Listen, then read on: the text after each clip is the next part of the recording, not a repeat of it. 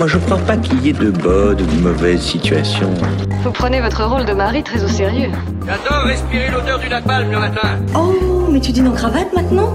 Je pense que quand on mettra les cons sur orbite, t'as pas fini de tourner. Vers l'infini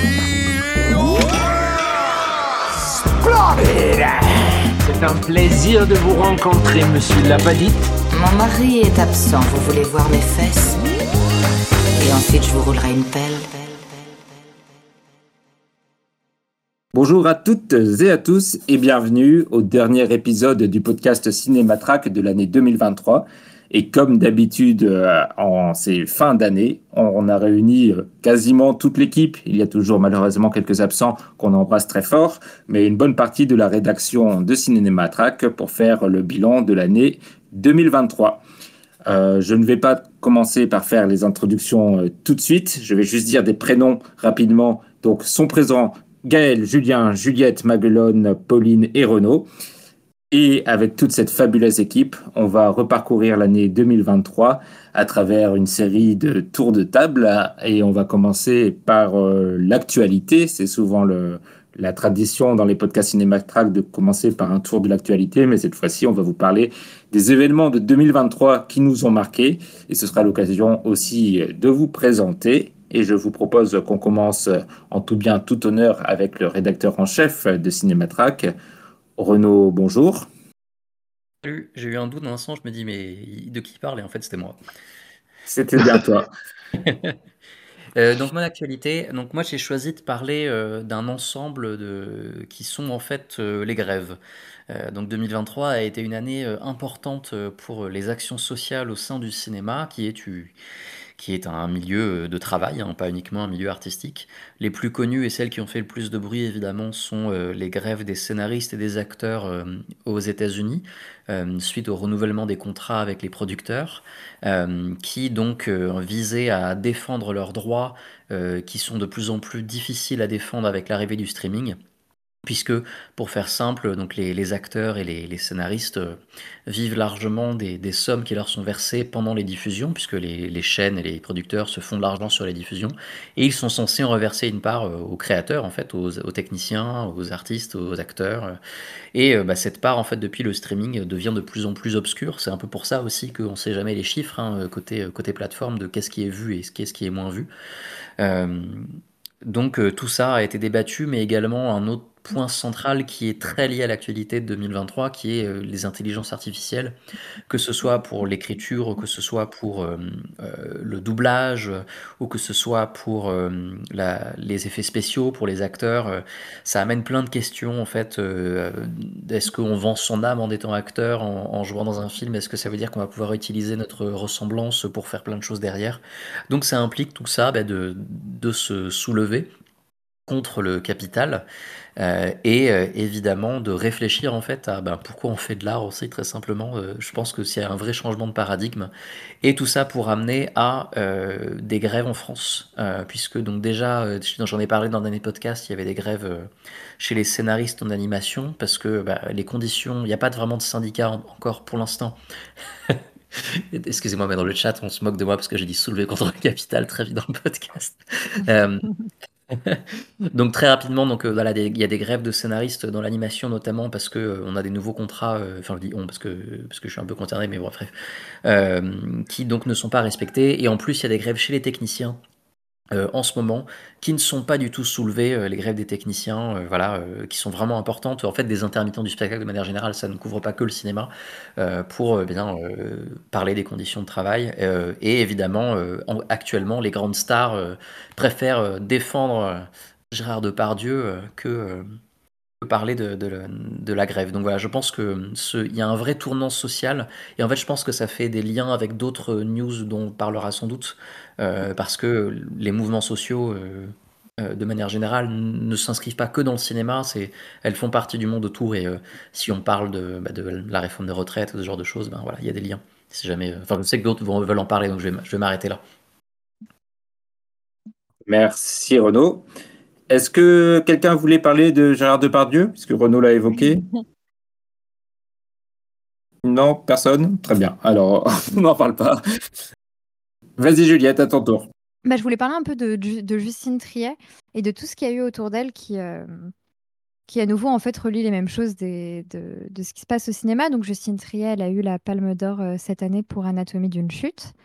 Et euh, durant son discours de remerciement, elle en a profité. D'ailleurs, euh, excusez-moi, Festival de Cannes qui se passait en pleine manifestation euh, pendant les, les, réformes des retraites où la, France était un peu à, feu et à sang. Et on, on avait tous presque l'espoir en mode est-ce que comme mai 68, ils vont s'accrocher au rideau? Non, pas du tout. Néanmoins, Justine Triet a quand même fait un, un, petit discours qui parlait pas tant de la réforme des retraites, mais quand même euh, d'une certaine euh, incapacité de notre ministère de la Culture et je pense de notre gouvernement de manière globale, où elle disait que le cinéma était un peu en difficulté de, de plusieurs manières et que euh, ce serait bien de, de, continuer à le préserver, d'autant plus qu'en France, on a quand même un, un, système plutôt, plutôt cool et plutôt beau.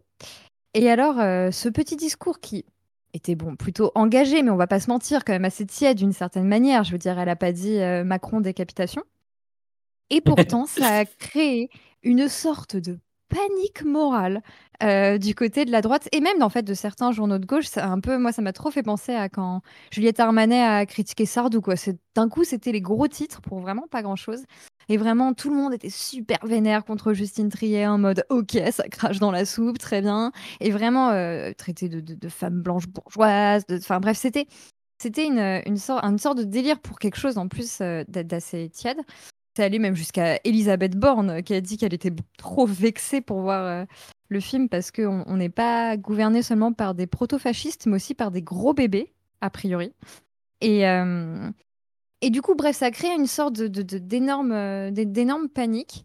Et euh, moi, ce que j'ai quand même bien aimé, c'est pour ça que, je parle de cette actu, parce que la fin est quand même plutôt euh, heureuse d'une certaine façon, puisque Anatomie d'une chute, malgré tout ça, malgré tous les droitards qui étaient en mode on boycotte, on boycotte, le film a eu un succès complètement euh, fou en France. Il a dépassé le, le million d'entrées. Euh, c'est complètement incroyable et il me semble que son succès continue à travers euh, l'océan Atlantique, puisque même aux États-Unis, il a plutôt bien fonctionné. Il y avait des, des montages de Swan Arlo, qui est vraiment le, le French boy de l'année. Et, euh, et, et, tout. Et voilà. Et, et j'ai beaucoup aimé le fait que malgré tout ce qui s'est passé contre Justine Triet pour à nouveau pas grand-chose, euh, en fait, ça a quand même bien fonctionné. Son film a été un succès, c'est reconnu, c'est nominé aux Golden Globes à peu près un million de fois. Et, euh, et c'est super cool parce qu'en plus, c'est un film assez exceptionnel, je trouve. Donc, Anatomie d'une chute. Donc, euh, donc voilà. Je veux dire qu'il y a quand même une vidéo de Emily Blunt qui parle avec euh, euh, Sandra Euler du fait qu'elle détestait beaucoup Antoine Reynard dans le film et qu'elle voulait le, le, le, claquer. Et c'est la preuve quand même d'un certain rayonnement de la France euh, de voir une vidéo comme ça. Moi aussi, je vais être giflé par Emily Blunt. Les, les fancams de Swan Arlo qui ont quand même. Euh, oui. Euh, qui sont partout sur Twitter et qui, je pense, euh, lui ont permis un rayonnement à l'international. Oui, sûr. Dommage qu'elle soit pas, qu'elle soit pas nominée aux Oscars pour la France, mais bon. Ouais, bah, c'est ils ont préféré Dodin Bourgeon, qu'est-ce que tu veux? Après, il, enfin, il sera probablement un meilleur scénario. Je voudrais juste savoir s'il existe une vidéo d'Emily Blunt qui discute avec, euh, avec Juliette Binoche, de savoir si euh, elle, a, elle a salivé devant le, le coup de cuillère en bois de, de, de Benoît Magimel dans Dodin Bouffant, voir si on est en termes de rayonnement à l'international. Julien, puisque tu as pris la parole, vas-y, est-ce que quelle est l'actualité qui t'a marqué cette année? En fait, c'est un petit peu un corollaire euh, de, de, l'éducat euh, anatomie d'une flic, parce que bah, pour moi, en fait, ce qui m'a le plus marqué, c'est euh, évidemment, ça a été la folie Barbenheimer cet été.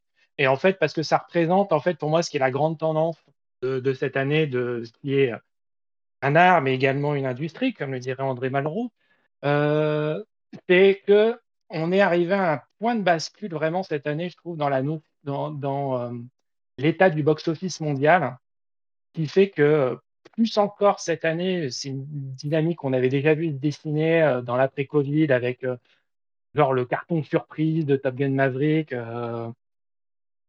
C'est que je trouve qu'on a de, c'est devenu quasiment impossible aujourd'hui de prédire le box-office d'un film, de prédire le succès d'un film à n'importe quelle échelle on a commencé, on a eu euh, cette année évidemment le sommet local plus extrême avec Barbenheimer, mais on a eu en France, on a eu euh, évidemment l'anatomie d'une chute, il y a eu le succès du consentement, euh, qui a été aussi une des grosses stories, je pense, de l'année en termes de, box-office.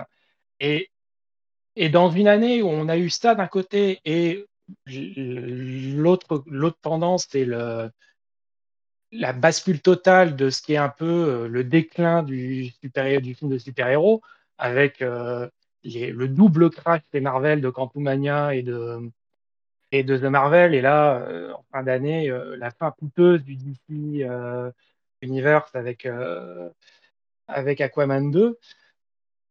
Me dire que on arrive vraiment à un point où le succès d'un film devient tellement indépendant de la manière dont on le promeut, dont on le met en avant, euh, et euh, je trouve qu'il y quelque chose d'extrêmement fascinant à regarder. Et dont l'exemple le plus incroyable a été Barbenheimer, parce qu'en fait, ça a été une campagne promo faite par, euh, faite presque contre le gré des, des, studios au départ pendant 18 mois. Et, et, je, et je me dis, comment une industrie comme Hollywood qui aime tout, tellement rationalisé, tellement euh, euh, intégré dans des cycles de développement, dans des univers étendus, des trucs là, comment Hollywood va réussir à, s'adapter à cette nouvelle donnée? Et je trouve ça fascinant parce qu'en plus, on arrive dans une année 2024 qui, je pense, va être aussi pleine de défis de ce côté-là parce que ça va être aussi les retombées de, des grèves qu'on a eues euh, cette année, la grève des scénaristes. Euh, ça qui, a bouleversé les plannings. Et, je me dis, moi, je trouve qu'on est dans une période où, euh, qui est assez fascinante à étudier pour le, pour le box-office mondial, et euh, que ce soit en France ou à Hollywood, vraiment partout. Et je me dis que je me, dis, est-ce qu'on va, est-ce qu'on est devant une espèce d'épiphénomène ou est-ce que ça va revenir à la, normale? Parce que j'ai vraiment l'impression qu'aujourd'hui, c'est aussi le symbole d'une forme de pas de décalage, mais de ou pas de rupture, mais une sorte de décalage entre, euh, entre le, public et les, et, et, les studios, parce que je me dis aujourd'hui, c'est impossible de prédire le succès d'un film. Moi, si on m'avait dit, ne serait-ce que Barbenheimer battrait euh, le Mission Impossible qui est sorti la semaine d'avant, bah, franchement, vous m'auriez dit ça genre six semaines avant la sortie des films, j'aurais jamais dit le. J'aurais jamais parié là-dessus, vraiment. Donc, donc, je me dis, euh, ouais, moi, je pense forcément à, Barbenheimer, mais aussi à ce que le succès de Barbenheimer va augurer pour, pour les, mois, voire les années à venir euh, dans le cinéma mondial, en fait. Ma petite théorie là-dessus, c'est qu'en fait, euh, il y a eu Avatar 2 et les gens l'ont vu et se sont souvenus que ce que pouvait faire le cinéma. Et donc, ils sont arrêtés d'aller voir des Marvel. et ils se sont dit, ah, ben, on peut voir d'autres films bien. je vous ai piégé tout le monde. Et oui, j'avais ça à dire. Non, mais tu, veux, tu, veux, dire, tu veux dire qu'Avatar 2 aurait, aurait marqué l'histoire de la pop culture? Voilà, exactement, exactement, c'est ça que je voulais dire. Voilà, je ne réagirai même pas à ces provocations, je vais laisser la parole à Juliette. Merci. Non, non, bah, je, je, je, ne suis pas sûre de la théorie de Renault, mais à la rigueur, pourquoi pas. Mais euh, non, mais après, moi, je me dis, Hollywood va finir par, euh, par, par éventuellement comprendre et retomber sur ses pattes parce que, par exemple, moi, j'avais regardé une vidéo assez intéressante cette année qui montrait, euh, je sais plus c'est dans, dans quelles années, c'est à la fin des années 90, euh, quand d'un coup, le, excusez-moi, quand d'un coup le multiplex est arrivé et euh, il pouvait y avoir plein plein de films à l'affiche dans un même cinéma, c'est-à-dire à la fois des blockbusters et des films indés. Et en fait, là, le, le box-office était devenu à ce moment-là à nouveau complètement imprévisible parce que en fait, les gens allaient voir les blockbusters, mais les blockbusters étaient complets et du coup, ils allaient voir les films indés. Et on s'était retrouvé avec des énormes chiffres pour Qui veut la peau de John Malkovich ou, euh, ou alors pour euh, Sex, mensonge et vidéo qui avait fait un énorme buzz. Et au début, c'était un peu la panique. Et en fait, après, ils ont fini par trouver en fait quel était le, sillon et commencer à faire ces espèces de films indépendants américains qui, qui ont eu leur, euh, leur succès très longtemps. Donc, donc je pense qu'en fait, il faut, faut, peut y avoir, je pense, une tendance qu'on peut, euh, qu'on peut trouver. Je me permets d'enchaîner puisque moi je, voulais parler d'un genre en particulier, le, cinéma de, super-héros, qui euh, se casse la gueule et c'est lié à tout ce que vous avez dit euh, juste avant. Mais c'est vrai que c'est particulièrement intéressant, je trouve, sur ce, genre particulier, puisque certes, il y a Marvel, mais il n'y a pas que Marvel, il y a aussi euh, DC Comics qui a essayé, bon gré mal gré, de, de, courir après Marvel, mais qui avait quand même certains succès d'audience au box-office. et là, l'année 2023 a marqué pour les deux et pour l'ensemble de super-héros un énorme crash euh, qui semble même indépendant de la qualité des, films. C'est-à-dire qu'il y a eu des horreurs absolues, il y a eu des films euh, corrects qui, à, la grande époque, auraient fait leur, euh, auraient fait leur rentabilité. Là, peu importe, tout se, se crache de la même façon. Et on a vraiment l'impression qu'il y a une sorte de, de, de fatigue, c'est le mot qui a longtemps été employé pour prédire ce qui allait arriver. Euh, et pendant longtemps, ça n'arrivait pas. Et tout le monde se demandait si ça allait continuer euh, ad vitam aeternam. Là, ça arrive. Euh, il y a un mur, clairement. La question est de savoir est-ce que c'est juste le cycle naturel de la production de films qui va se diriger vers un autre genre, qui va essorer jusqu'à l'os avant de passer à un autre? Ou est-ce que c'est conjoncturel à différents facteurs euh, fin de cycle pour Marvel qui a du mal à réenclencher sur euh, de nouveaux personnages, euh, etc.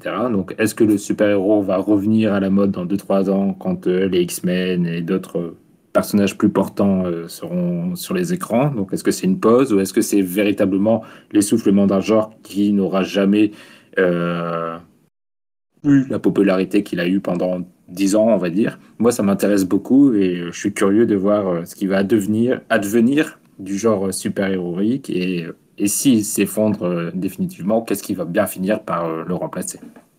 Euh, Maglone, quel est l'événement pour toi cette année? Je pense que Barbenheimer, moi ce que j'ai trouvé le plus intéressant, c'était quand même vraiment le, enfin le fait que effectivement on, crée des événements avec des une manière de s'habiller euh, pas tous les mêmes etc en fait je pense que c'est aussi ça plus plus peut-être que Avatar 2 qui a créé euh, l'engouement.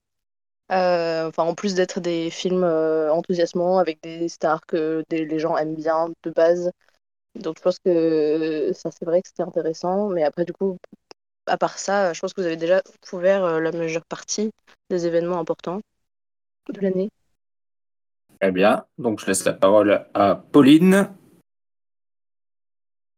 Oui, bonjour tout le monde, rebonjour. Euh, oui, bah moi j'avais un peu la même chose, en fait j'avais un peu la même chose que, que nos, mes deux comparses féminines euh, du podcast, enfin de Cinématrack. Euh, j'ai été vraiment hyper heureuse de voir les gens retourner au cinéma pour Barbenheimer, mais vraiment en mode, c'est ça, c'était un événement, c'était la fête, les gens s'habillaient, se et vraiment à voir sur Twitter, enfin ou sur les réseaux sociaux en général ou même à faire moi-même parce que oui, je me suis habillée tout en rose pour les Barbie. Euh, c'était vraiment trop bien. Donc c'était un peu euh, le, vous savez le, mime qui a tourné un peu sur, euh, sur Twitter, genre We're so back, We're so back. C'était vraiment genre le cinéma est de retour quoi. donc ça c'était trop bien. Et à une plus petite échelle, moi j'ai été très heureuse quand je suis rentrée en France la fin septembre début octobre. C'était un effet secondaire on va dire de bah, Parce que tu es, tu es, au Québec, Pauline, on peut le dire peut-être à nos ah auditeurs. Oui, on peut révéler ma, ma localisation, Amédi. euh, oui, elle donc, est au Québec, elle, elle, est, elle est canadienne aussi. Donc... Euh. Oui, franco-canadienne officiellement. voilà. Euh, donc, tout ça pour dire que quand je suis rentrée en France fin septembre, début octobre, euh, le, les, un des effets secondaires du discours de Justine Trier et de la non, ou en fait, de la réaction négative du gouvernement ou de, la, ou de leur non-réaction à, à, sa palme d'or, c'est que euh, ma mère, qui, qui ne va plus vraiment au cinéma depuis, euh, depuis le, le, Covid, m'a dit Oh, bah, j'irais bien voir Anatomie d'une chute juste pour faire chier Macron. Je cite. Donc, moi, j'ai évidemment sauté sur l'occasion parce que je voulais voir le film de toute façon. Et donc, on est allé voir ce film ensemble. Et, et en plus, bah, le film est, est absolument merveilleux. Donc, donc, non seulement c'était de l'argent bien dépensé, mais en plus, c'était deux heures euh, vraiment géniales et elle a, elle a, aimé le film, donc c'était vraiment tout bénef, quoi. Voilà. et vous avez fait chier Macron, ça c'est cool. Bah exactement, c'est vraiment, tu vois, c'est une situation euh, gagnante, gagnante. Maglone Oui, bah, enfin, effectivement, du coup, euh, je, enfin, je voulais rebondir parce que, comme tu dis, euh, enfin, mm, tu as parlé de Barbie euh, et de l'anatomie d'une chute.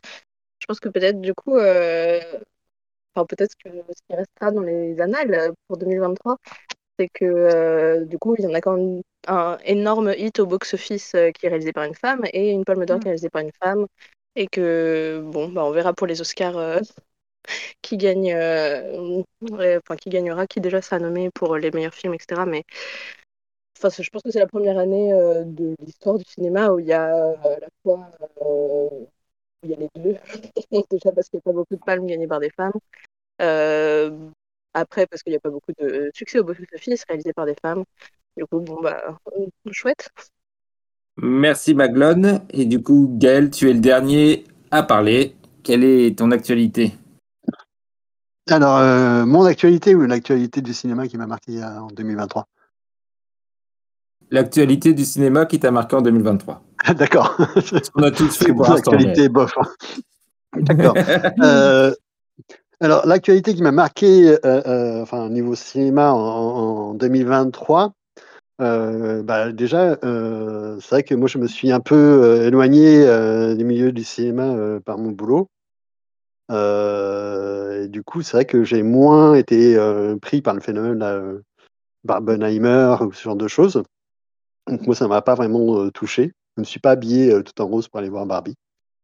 Et euh, mais par contre, enfin voilà, enfin, je dirais pas que c'est un, un événement qui m'a marqué, mais je dirais que c'est plutôt euh, euh, un non-événement, mais qui dit peut-être quelque chose. C'est euh, la programmation officielle de Venise euh, du dernier film de Woody Allen, du dernier film de euh, Roman Polanski, du dernier film de euh, Luc Besson. Euh, il manquait plus que Benoît Jacot, en fait, euh, mais il avait peut-être pas de, de film à, à présenter cette année, je sais pas, je sais pas suivi. S'ils avaient su, ils auraient pris Depardieu aussi, mais ça arrivait trop tard. c'est ça. Voilà. Euh, euh, J'avais trouvé ça formidable que, euh, que ce festival, euh, dont, dont l'origine euh, remonte au fascisme et qui se tient dans un pays euh, tenu par les fascistes, euh, programme enfin, euh, trois, euh, trois prédateurs sexuels et euh, en compétition en plus. Hein, donc c'était pas euh, juste euh, parce que c'est des noms connus, c'est juste, enfin voilà, ils étaient en compétition quoi. Bon, l'événement, on va dire que c'est enfin le monde de la critique n'a pas essayé de les défendre. Ils ont les, trois films ont été vraiment, voilà, pour à peu près tout le monde. euh, En plus euh, d'être des prédateurs sexuels, euh, ils sont en fin de carrière et leurs films sont un peu minables. Et alors que ça faisait quand même pas mal de temps que euh, ils n'avaient pas vraiment fait de, films marquants ces, gens-là, surtout Besson évidemment. Enfin voilà. Donc, voilà, c'était un peu ce côté dernier tour de piste de ces types. Et on va dire que euh, d'une certaine manière, euh, bah, bon débarras et, euh, et on espère ne, ne plus les revoir euh, du tout. Voilà. C'était un peu Bah, mon, euh, euh, ouais, pardon. Euh, non, mais c'est intéressant que tu parles de ça, j'ai- parce que j'a- j'a- j'avais euh, aussi hésité à, à le faire, et du coup, en fait, finalement, je vais parler de Depardieu. Mais non, mais parce que c'est Ah. assez révélateur de ce qui s'est passé euh, bah, hier, je crois, où euh, des, des stars françaises, euh, enfin des stars en fin de vie, clairement, euh, qui ont signé une tribune pour, défendre Gérard Depardieu. Euh, une tribune qui est absolument infâme, genre vraiment, vraiment infâme, où ils disent qu'on s'attaque à l'art et ils disent qu'avoir pris les mots de, Balzac et de machin et de bidule, ce n'est pas rien. Et, ce qui montre déjà que ces gens considèrent que l'art est supérieur à l'humain, ce qui n'est pas vrai et ce qui ne le sera jamais. Et ce- la tribune était d'autant plus choquante qu'ils ne remettaient pas en cause euh, les accusations. C'était juste en mode, oh, bon, eh, faut, faut Oui. quand même pas s'attaquer à Depardieu, ce qui est assez horrible. Et ça m'a fait penser à Venise, parce que c'est vrai que à la fin, on se réjouit bah, justement du, du succès de, de certaines femmes au box-office, et c'est trop bien et tout. Mais en fait, il y a... mais ça avait déjà un peu commencé l'année dernière. Il y a une sorte de, de, de, de retour de bâton aussi, là, qui est assez effrayant et qui est même mené par Macron. Mais bon, à nouveau, on, on ne s'attendait à rien de lui euh, de toute façon. Et, mais c'est vrai qu'après. on en parle souvent, mais après MeToo, après machin, on, a- on aurait pu légitimement se dire, bon, bah ça, du coup, quand même, il y aura plus. Et en fait, cette année, mais ça, ça n'a jamais été pire que cette année, je pense, honnêtement.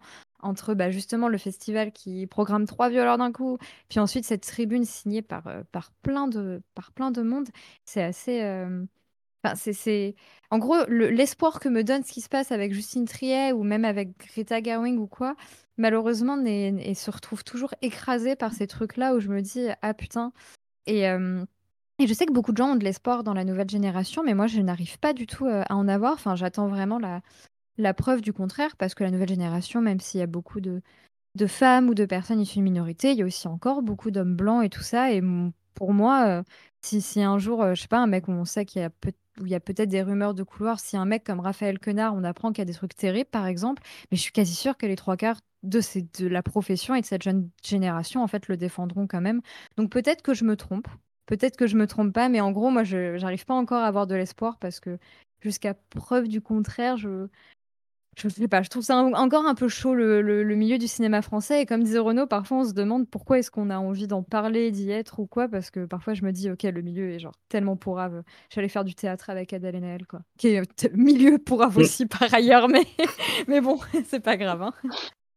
Je me permets de rebondir euh, là-dessus parce que pour euh, ajouter peut-être une touche positive là-dedans par rapport à ce que tu disais sur les, jeunes générations et tout, euh, je trouve qu'un un événement qui a un peu euh, cristallisé tout ça, euh, c'est le, les articles autour du retour de Catherine Corsini qui montraient vraiment en fait qu'il y avait une rupture entre les, les plus jeunes équipes de cinéma et les plus vieux, en tout cas au sein de l'équipe du film, entre ceux qui considéraient certains comportements comme euh, bah, on fait du cinéma, c'est de l'art, on accepte certains trucs, et les plus jeunes qui étaient là, bah non, en fait, on va pas tolérer ça. Et euh, je dis pas que, que la jeune génération va résoudre tous les problèmes, parce qu'effectivement, euh, il y aura encore euh, des, des cas d'abus de pouvoir de la part d'hommes et tout. Mais j'ai quand même l'impression que cet article laissait entendre, et même le- le- les noms des signataires de la tribune en soutien à Gérard Depardieu semblent laisser entendre que... euh, il y a au moins une frange du cinéma français et même du cinéma international qui semble euh, tenter de se démarquer euh, au moins un peu de, tout ça et en tout cas faire avenir quelque chose. Mais peut-être que je me trompe complètement aussi et que je me voile la face, mais j'ai l'impression qu'il y a du, y a du mieux quelque part et qu'il y a du bon en ce monde, Monsieur Frodon. J'ai conseillé de se voiler la face en ce moment, Renaud. Et on passe au deuxième tout de suite tour de table. On va rentrer un peu dans notre bilan de l'année. Et comme d'habitude, on va commencer par ce qui est négatif pour euh, extraire ce qu'il y a de mauvais en nous, euh, la fiel qu'on a accumulé, le fiel qu'on a accumulé euh, toute l'année. Comme ça, ce sera une bonne chose de faite. Donc, je vous propose qu'on parte sur votre plus grosse déception de l'année. Et je prends un nom au hasard. Gaël, quelle est ta plus grosse déception de l'année au cinéma? Euh, il y en a beaucoup, mais euh, on va dire euh, la plus grosse déception, c'est un réalisateur que, j'ai adoré pendant un certain nombre d'années.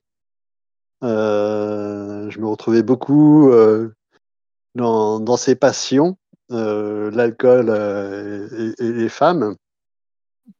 Et, euh, et je ne sais pas si, si, si, si, euh, si c'est parce que je, je suis sobre depuis 2019 euh, que je n'adhère plus du tout à ce qu'il fait.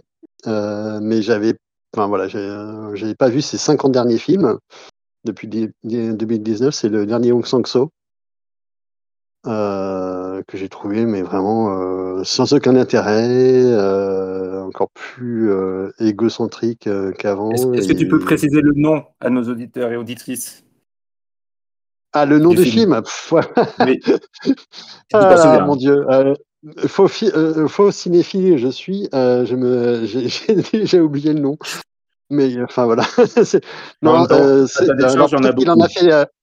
Il a peut-être fait euh, trois autres films depuis, mais euh, c'est le film. de nos euh, jours. hein? Est-ce que c'est de nos jours In Our Day? Ouais, de nos jours, c'est Ouais. celui où lui-même, en fait, euh, enfin, le, le, son alter ego dans, dans le film a arrêté de boire lui aussi. Il ne, boit que des bières sans alcool, comme moi, finalement. Et, et du coup, il est complètement sobre. Alors, peut-être ça qui, qui, qui joue, mais c'est vrai que, enfin, j'ai, j'ai- enfin, j'ai- ça m'a mais euh, ça m'a saoulé quoi. Le film m'a- endormi. euh, il dure même pas 1h20 et j'en pouvais plus quoi. Et, euh, et j'ai vu euh, Oppenheimer juste après et je me suis moins ennuyé. C'est bien. Voilà. Très bien. Euh, Pauline, quelle est ta déception du mois de l'année, pardon? Je sentais que c'était pour moi la deuxième, je sais pas pourquoi, mais. Ah, Euh, alors, oui, tu, je, je t'ai, je t'ai senti arriver. Euh, alors, je suis désolée d'avance parce que je sais que ça, ça va pas forcément faire plaisir à tout le monde, mais je, je précise juste que c'est vraiment une déception. Ça ne veut pas dire que c'est un mauvais film. Donc, moi, ma Ouais, tout le déception, monde va vouloir rebondir. Pardon. Ah, peut-être. Mais Juliette, je suis pas sûre que tu l'aies vu en fait. Bref. Donc, ma déception, c'est Bottoms de Emma euh, Seligman. Euh, donc j'avais énormément aimé euh, son film précédent qui est Shiva Baby. Oui, je sais Renaud, je sais. Renaud s'énerve dans le chat. Euh, je, je, donc encore une fois, voilà, c'est pas un mauvais film. C'est juste que j'ai vraiment beaucoup d'attentes et j'ai j'ai été déçue dans le sens que ben pour moi le film n'a jamais vraiment décollé. J'ai trouvé que l'humour tombait à plat souvent. Je ne savais pas sur quel pied elle voulait danser et c'est peut-être voulu, mais bon pour moi ça ne marchait pas. Et, euh, et en fait, les moments qui sont très fun, c'est plus à la fin, mais le film étant assez court, il y a une espèce d'impression de, comme, euh, de couper l'herbe sous le pied. au moment où on a envie de rentrer dans le film et de enfin euh, s'enjailler, ben, c'est fini. Donc, euh, donc voilà, donc c'est ma petite déception de l'année, mais j'ai, quand même très hâte de voir la suite parce que c'est absolument sans rancune. Bah, euh, moi, je te rejoins, Pauline, pour le coup. Ce, ce sera pas ma déception, mais pour le coup, euh, moi aussi, ce film m'a plutôt déçu. Euh, pareil, j'avais adoré Shiva Baby. Et, euh, et Bottom, c'était vraiment sympa. Il y avait plein de trucs bien, mais, euh, globalement, comme tu dis, déjà, le, plus intéressant se passe à la fin. Et du coup, euh, t'es en mode Ah, c'est marrant. Et ensuite, le, film a quelques qualités, notamment son, impertinence, tout en, ne frappant jamais sur des minorités ou quoi. Donc, ça, c'était intéressant. Mais finalement, à vouloir détourner le, teen movie, je trouve qu'il rentre tellement dans les codes du teen movie que bah, ça finit par euh, pas être un détournement, je trouve, qui, fonctionne très bien en plus. Donc, je suis Ouais, assez d'accord, ça m'avait un peu et- déçu. Et on va juste quand même mentionner que le casting est quand même très très bien. Voilà. Tout à fait. Toute merveilleuse. Bon, bah, je pense que tout le monde est d'accord euh, sur ce film apparemment, donc on va pouvoir passer. Eh oh, eh oh, eh oh. Ah, ah, ah, Qu'est-ce qui se passe, Renaud Oui, moi je veux, je veux le défendre très rapidement. Euh, donc moi j'adore aussi euh, Emma Seligman, euh, j'adore Shiva Baby que j'ai revu euh, bah, juste après d'avoir vu Bottoms une première fois. J'ai vu Bottoms une deuxième fois. Je trouve pas que ce soit euh, un film parfait du tout. Je préfère Shiva Baby aussi. Je trouve que les deux euh, ont des on- rentrent en fait dans certains carcans euh, assez facilement attendus, même même Shiva Baby. Mais je les trouve tous les deux très réussis à leur manière, avec des, des défauts, oui. Moi, le seul truc qui m'a vraiment déçu dans Bottom, c'est que je trouve que le film manque de, un bon quart d'heure pour euh, vraiment explorer le, personnage de, bah, de Rachel Sennott, en fait, qui est celui qui, je trouve, euh, étrangement laissé le plus sur le carreau. euh, mais qui a l'intérêt, enfin qui est vraiment assez difficile à apprécier et qui, qui est donc intéressant pour cela. Et je trouve que le film est, habile et intéressant dans sa mise en scène et dans sa manière d'utiliser le, cadre de manière très large pour cacher un peu des informations et jouer un peu sur l'humour en, fond de, en fond de champ, en fond de cadre. Euh, et avec une énergie assez particulière euh, de truc un peu débile et en même temps un peu épique. Euh, c'est, je pense vraiment que c'est un film qui, qui gagnera en appréciation avec le temps, même si je conçois tout à fait qu'il n'est pas parfait. Juste vraiment, je, je ne pense pas que ce soit vrai qu'il soit tant que ça ancré dans les, dans les codes euh, du teen movie euh, ou qu'il ne soit, euh, qu'il soit moins euh, archétypal que, que chez Va Baby. Mais euh, j'aime, j'adore les deux. euh, voilà. Mais donc, je voulais quand même di- le défendre un tout petit peu, euh, même si. euh, même si Pauline n'a pas vraiment dit tant de mal que ça, ni Juliette non plus, parce que elles sont quand même des personnes de goût et respectables, et je ne les déteste pas du tout. Merci. Ah, c'est beau, c'est le début du podcast, ça, c'est tout le monde est gentil. Mais Renaud, vas-y, enchaîne avec ta déception de l'année. Oui, ma déception de l'année, donc c'est Pauline qui vient de défoncer Bottoms. Ah non, non. c'est pas vrai. On dirait que c'est ton père qui te dit tu m'as déçu. Non, ma déception de cette année, donc c'est évidemment pas The Flash ou Aquaman 2 parce que, parce que, parce que il n'y avait pas rien à décevoir, c'était le plus, plus bactère. Euh, non, c'est le dernier film de Pablo Larraín euh, que j'ai vu très tard parce que quand un film sort sur Netflix, j'ai rarement envie de le regarder rapidement. donc j'ai vraiment le laisser traîner et puis comme personne n'en parlait, euh, bah forcément, euh, forcément, voilà, ça ne donnait pas envie. Euh, et juste pour répondre, dans le chat, Mehdi dit Ah, tu as carrément vu Aquaman 2 Oui, j'ai vu Aquaman 2 le jour de sa sortie et c'était horrible. c'était, ouais, on en reparlera une autre fois.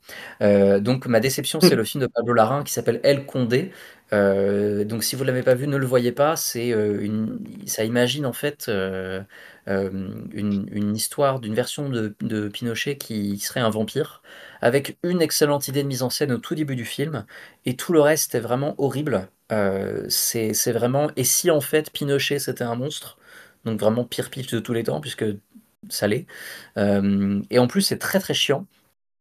Et il y a un twist absolument dingo. Euh, il y a une narratrice qui, qui, parle en anglais pendant le film, le reste du film n'est pas en anglais. Et il y a un twist sur l'identité de la narratrice qui arrive dans les 20 dernières minutes du film, qui est le truc le plus taré, le plus débile, le plus euh, stupidement apolitique euh, et grossier que j'ai peut-être euh, jamais vu, si ce n'est l'intégralité de Orange Sanguine qu'on avait défoncé, je crois, l'an dernier dans le podcast. Donc vraiment, El Condé, immense déception de la part d'un réalisateur que j'aime beaucoup, mais qui l'a vraiment horrible. Voilà. Merci Renaud. On va passer à Juliette. Hum, alors, moi, pour ma déception, c'est marrant parce que je viens de terminer un film il y a une heure à peu près, qui, euh, est vraiment dans le top 3 des pires films de l'année que j'ai vu, qui est Maestro. Euh, néanmoins, je ne le compte pas comme une déception parce que je savais que ça allait être naze. Dès, dès les, les, images de la prothèse de Bradley Cooper, j'ai senti le, mauvais coup. Euh, je, je, l'admets, j'ai pensé à, Barbie à un moment. Euh, mais, euh, mais pareil, Barbie, c'était pas tant une déception parce que bah, pour, euh, pour plusieurs raisons, j'en ai beaucoup, déjà beaucoup trop longuement parlé. C'était un projet que je soutenais, entre guillemets, pas beaucoup à la base. Donc en fait, ça n'a pas, ça pas été décevant. Du coup, je me suis dit, je reste dans les hot takes où plusieurs personnes de la rédaction vont être escagacées par ce que je vais dire. Mais je pense que ma plus grande déception... Et oui, j'ai 63 ans. Et, je pense que ma plus grande déception de l'année, c'était Tar euh, de Todd Field. Parce que, euh, je dis déception parce que je m'attendais à voir un grand film et en fait, euh, bah, ça n'a pas, été le cas. Tar, c'est un film qui m'a, beaucoup, qui bah, beaucoup agacé, qui m'a beaucoup mise en colère. Alors je sais que plein de gens ne sont pas d'accord avec mon interprétation du film et, du coup, euh, si ce n'est pas votre interprétation et que du coup vous adorez le film, eh ben, je comprends pourquoi vous l'adorez, mais du coup je n'arrive pas à voir votre interprétation. Mais euh, euh, moi j'y ai vraiment vu un film très réactionnaire, très étrange. Je trouve que bah, j'avais lu dans une interview que Todd Fields voulait qu'il est en mode que ce soit un homme ou une femme, ça, ne change pas grand chose et je trouve que ça se voit puisque c'est une femme écrite comme si c'était un homme. je pense que oui, c'est bien d'avoir des personnages de femmes qui ne sont pas des victimes, mais je ne vois pas l'intérêt de faire des personnages de femmes qui se comportent comme des hommes. Euh, je n'aime pas la fin du film. Il y a, une scène pourtant qui a été adorée avec un élève que je trouve exécrable parce que il y a plusieurs choses dans le film qui me font me dire que plusieurs choses dans le film après qui me font me dire que Todd Fields n'est pas tant du côté où on croit qu'il est. Et euh, et, voilà, et en plus, euh, en dehors de ça, euh, je, me suis un, en fait, je, me suis un peu ennuyée devant, au sens que, je, en fait, je trouve pas le film si long et chiant, mais je trouve qu'il a un, des petits soucis de rythme qui font que parfois je le trouve un peu lourd. Sa mise en scène est jolie, mais en fait, elle m'agace assez vite. Reste, qui ne m'a pas déçu, on va dire, c'est Kate Blanchett qui est comme d'habitude, absolument magistral. Ça, je ne peux pas, euh, ça, je ne peux pas lui enlever. Contrairement à Bradley Cooper qui est nul à chier dans Maestro. Donc, euh, tu vois, il y a quand même quelqu'un qui s'est joué un chef d'orchestre cette année. Euh, mais, mais voilà, je, vous avoue que c'est un film qui m'a déçu et en plus, malheureusement, assez agacé. Merci Juliette. Je laisse la parole à Julien, je crois. oui, bah, je, je vais enchaîner donc. Euh, moi, ça va être un film d'un cinéaste que, dont, en fait, je me rends compte que j'avais pas tellement de grosse déception au sens où les films que j'ai pas aimés cette année, c'est vraiment des films que je m'attendais à pas aimer. Mais euh, il y en a vraiment euh, où je commence un peu à m'inquiéter pour celui qui l'a fait, c'est Master Gardener de Paul Schrader. Parce que j'ai j'ai vécu la décennie 2010 de Paul Schrader, qui est peut-être une des pires décennies d'un grand cinéaste américain, parce que la, décennie 2010 de Paul Schrader, c'était quand même euh, assez calamiteux. Comme beaucoup, j'ai été complètement, euh, été complètement euh, revi- revigoré, euh, par, par First Reform, avec Ethan Hawke, qui est un très très grand film.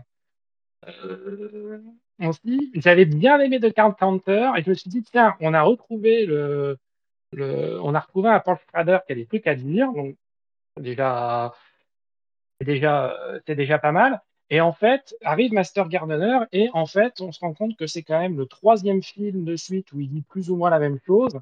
Et euh, c'est un peu le même du Badly Drawn Horse, c'est le, le, cheval qui est dessiné et qui devient de plus en plus comme un, un dessin d'enfant.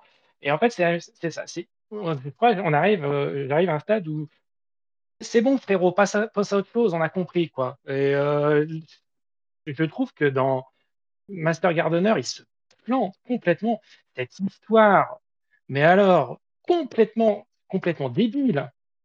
Euh, c'est euh, donc le, un jardinier, le jardinier d'une un jardinier privé d'une d'une propriétaire d'une grande villa, donc euh, qui est jouée par Violet Garton et la propriétaire c'est Sigourney Weaver, euh, qui euh, en fait et en fait rencontre personnage de Violet Garton qui rencontre la nièce, il me semble, de Sigourney Weaver,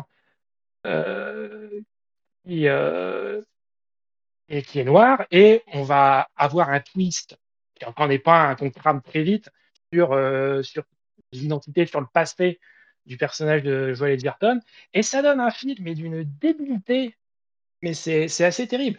C'est assez terrible. Je me dis, mais comment un mec comme Paul Schrader, qui a quand même écrit quelques-uns des plus grands scénarios euh, hollywoodiens euh, du, du nouvel Hollywood, et même comment un mec a pu écrire le scénario de First Reform il y a, il y a 5-6 ans, a pu pondre celui de Master Gardener. C'est une histoire de rédemption, mais alors, c'est une espèce. C'est d'un caricatural.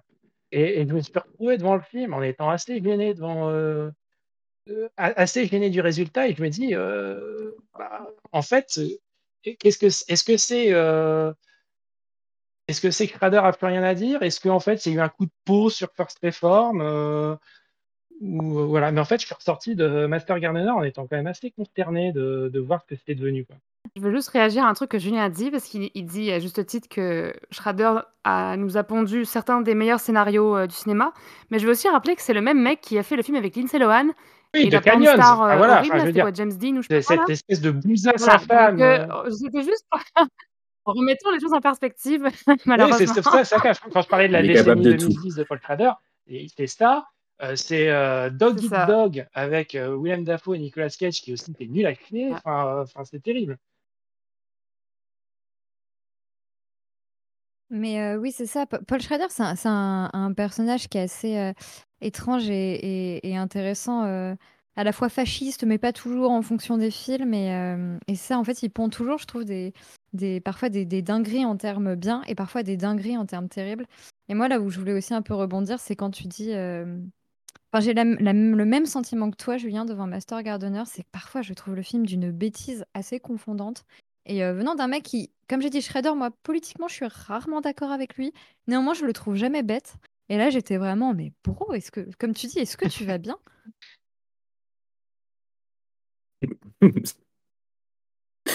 Très bien. Il me reste, je crois. Juste- oui, Renaud, pardon, vas-y. Je voulais juste justement ben, moi j'aime bien Shredder et tout, mais je suis assez d'accord sur le fait qu'il il devient un peu sénile et il raconte de plus en plus n'importe quoi. Et je voulais juste rappeler que son prochain film, il a écrit euh, un film centré sur un personnage féminin euh, très sexuel et il s'est rendu compte que hum, il n'était pas capable de le réaliser lui parce qu'il n'avait pas la sensibilité pour. Donc il a donné son script à Elisabeth Moss pour qu'elle le réalise à sa place. Et je ne sais pas si c'est quelque chose qui va arriver, mais vraiment, c'est.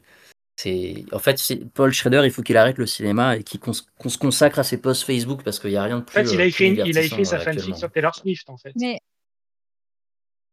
Oui, aussi, c'est ça, c'est certainement ça. Parce qu'il est très fan pas- de Taylor Swift, c'est important. Pardon. J'adore cette anecdote parce que, genre, le mec, c'est bon, il a assez de sensibilité pour se mettre dans la peau d'un nazi.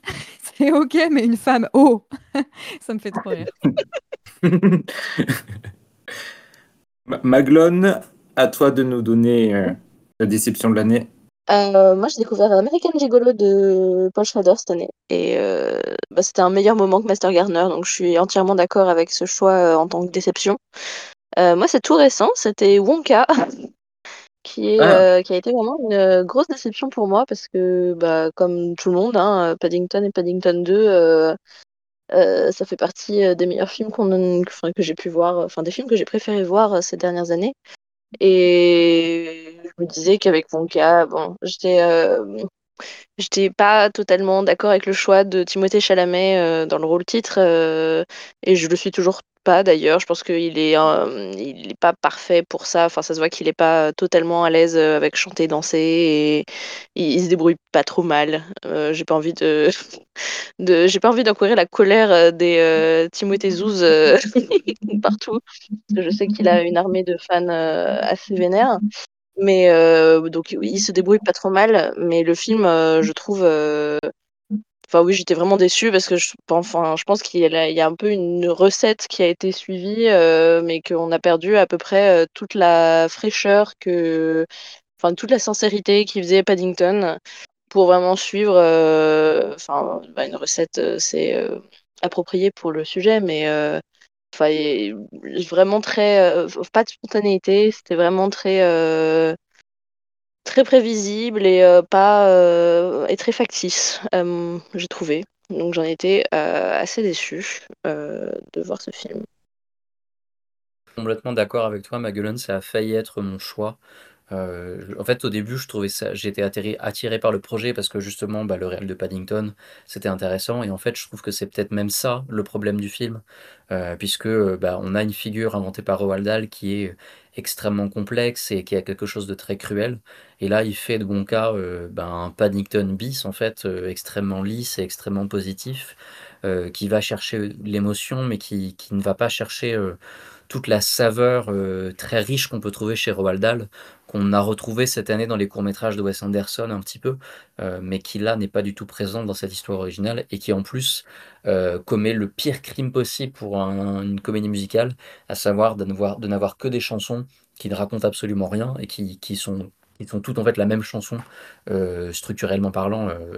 en plus tout auto-tuné comme pas possible, c'est vraiment insupportable. C'est vrai, c'est sûr Et- que de manière, c'était pas le spécialiste de l'humour noir, donc. euh, Enfin, pour l'humour noir, euh, en tout cas, il faut pas, euh, faut pas choisir Paul King, C'est je clair. pense. Et quant à moi, pour conclure ce, ce premier, ce deuxième tour de table, euh, j'ai longtemps hésité jusqu'au bout euh, entre deux films, euh, mais je ne vais pas parler finalement du livre de- des solutions de Michel Gondry, que j'ai trouvé affreux, mais euh, qui a peut-être ses mérites. Donc euh, je vais aller sur un film à, à plus gros budget euh, pour m'attaquer aux monstres hollywoodiens et, euh, et aussi à un des grands monstres de, de- de Hollywood, euh, un des pires euh, représentants de cet univers, euh, évidemment Tom Cruise et ce- cette horrible mission impossible qu'on a eue cette année, Ah qui, oui, est, oui. qui était vraiment catastrophique. C'est vraiment, je pense, une formule euh, totalement à bout de souffle euh, et qui a l'idée catastrophique en plus de se couper en, en deux parties sans aucune raison, donc euh, qui euh, avec un scénario qui était déjà pas terrible à la base, mais qui était déjà sûrement pas suffisant pour faire un film. ils veulent en plus en, en faire deux, donc ça s'arrête en milieu, mais on n'a pas envie de continuer vu ce qu'on a vu dans la, la première partie. Ça essaye des trucs sur Il va l'intelligence sortir la deuxième partie J'espère pas. euh, on croise tous Oui, les doigts. Euh, oui.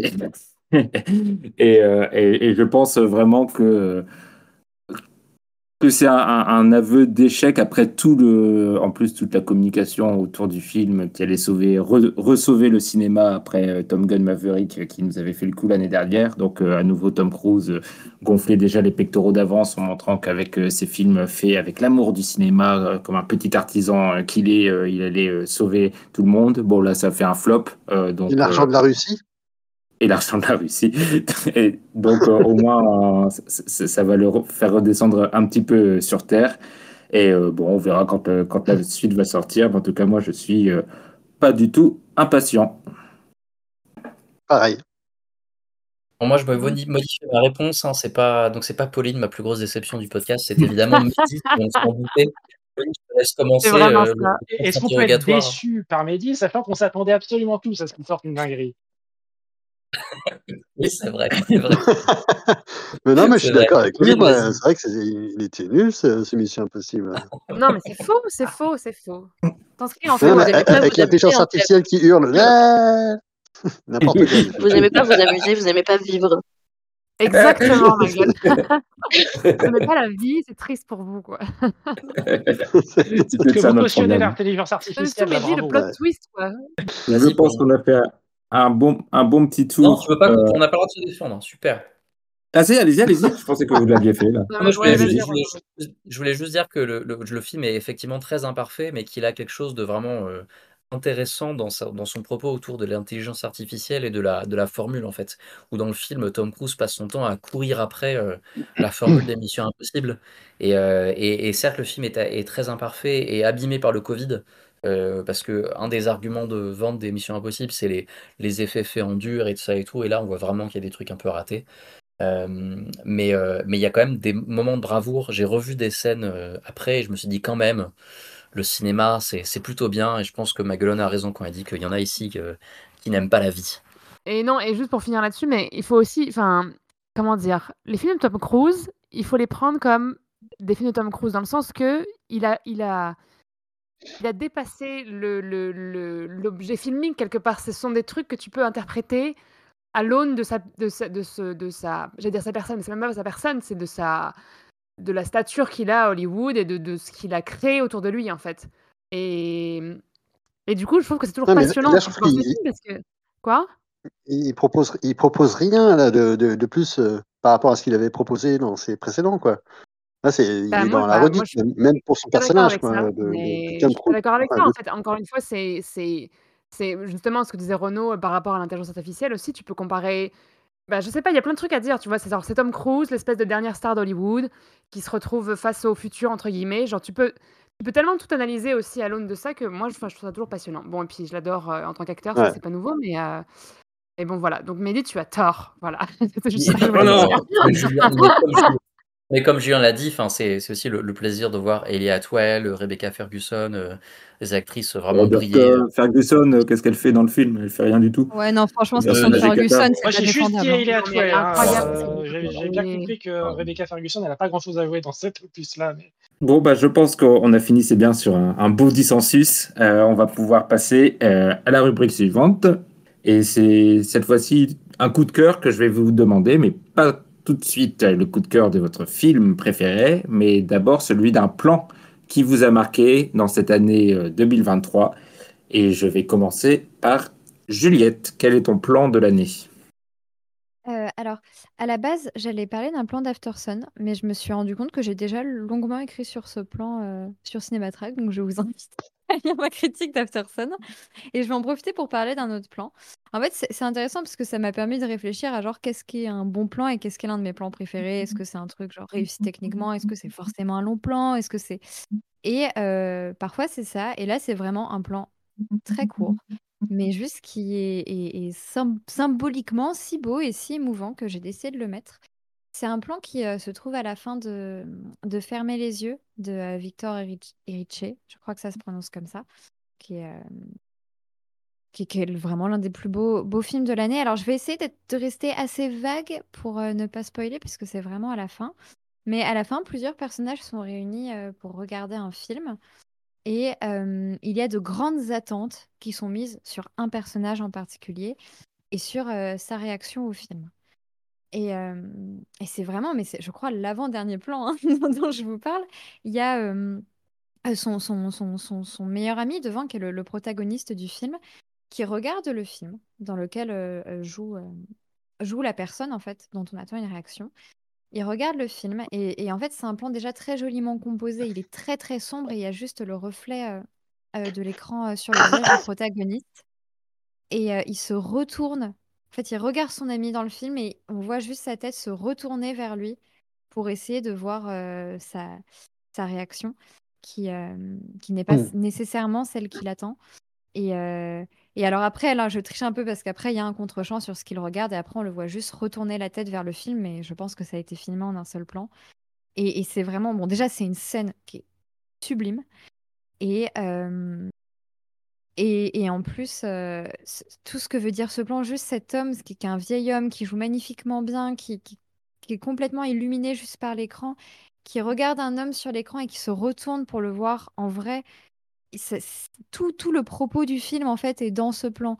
Dans qu'est-ce que c'est un acteur en vrai, qu'est-ce que c'est un acteur dans un film, qu'est-ce que c'est. Parce qu'il y a une question de mémoire, qu'est-ce que c'est la, mémoire, euh, qui est-ce que euh, le, protagoniste de qui se souvient, de l'homme du film ou, du qui est avec lui, ou de l'homme qui est avec lui dans la salle. Et, bref, c'est un, plan sublime de juste un homme qui se retourne vers son ami en espérant le trouver, en espérant trouver l'homme du film. Et c'est- c'est sublime. C'est juste un plan, ça dure deux secondes, mais pour moi, ça, ça dit tout et ça, c'est voilà, ça dit tout.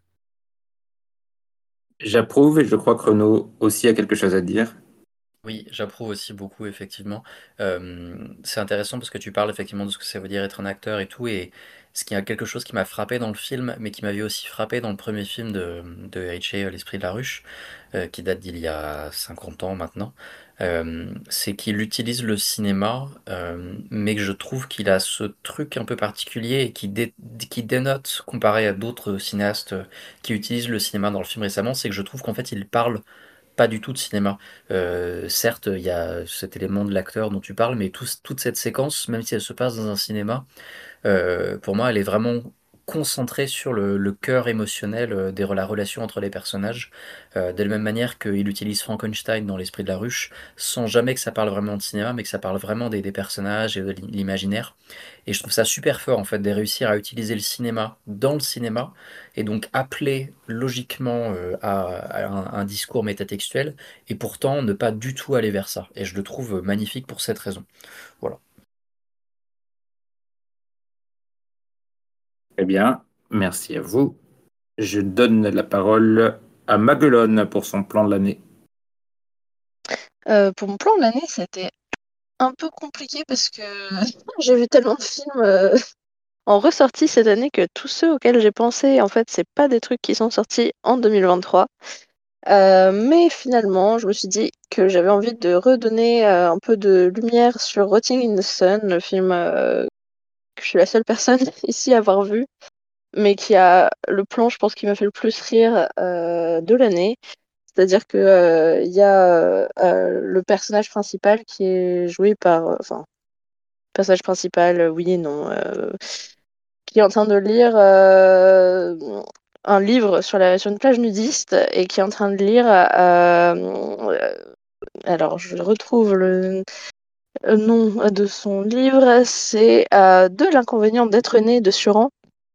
Et il est en train de lire euh, ce livre euh, sur une plage euh, nudiste euh, gay où il y a plein de gens en train de se draguer, en train de vivre, en train de, de trouver des, des, gens avec qui, ramener, euh, enfin, avec qui euh, aller euh, faire euh, l'amour. Et lui, il est en train de lire Émile Suran et il est triste. Et c'est un plan extrêmement drôle.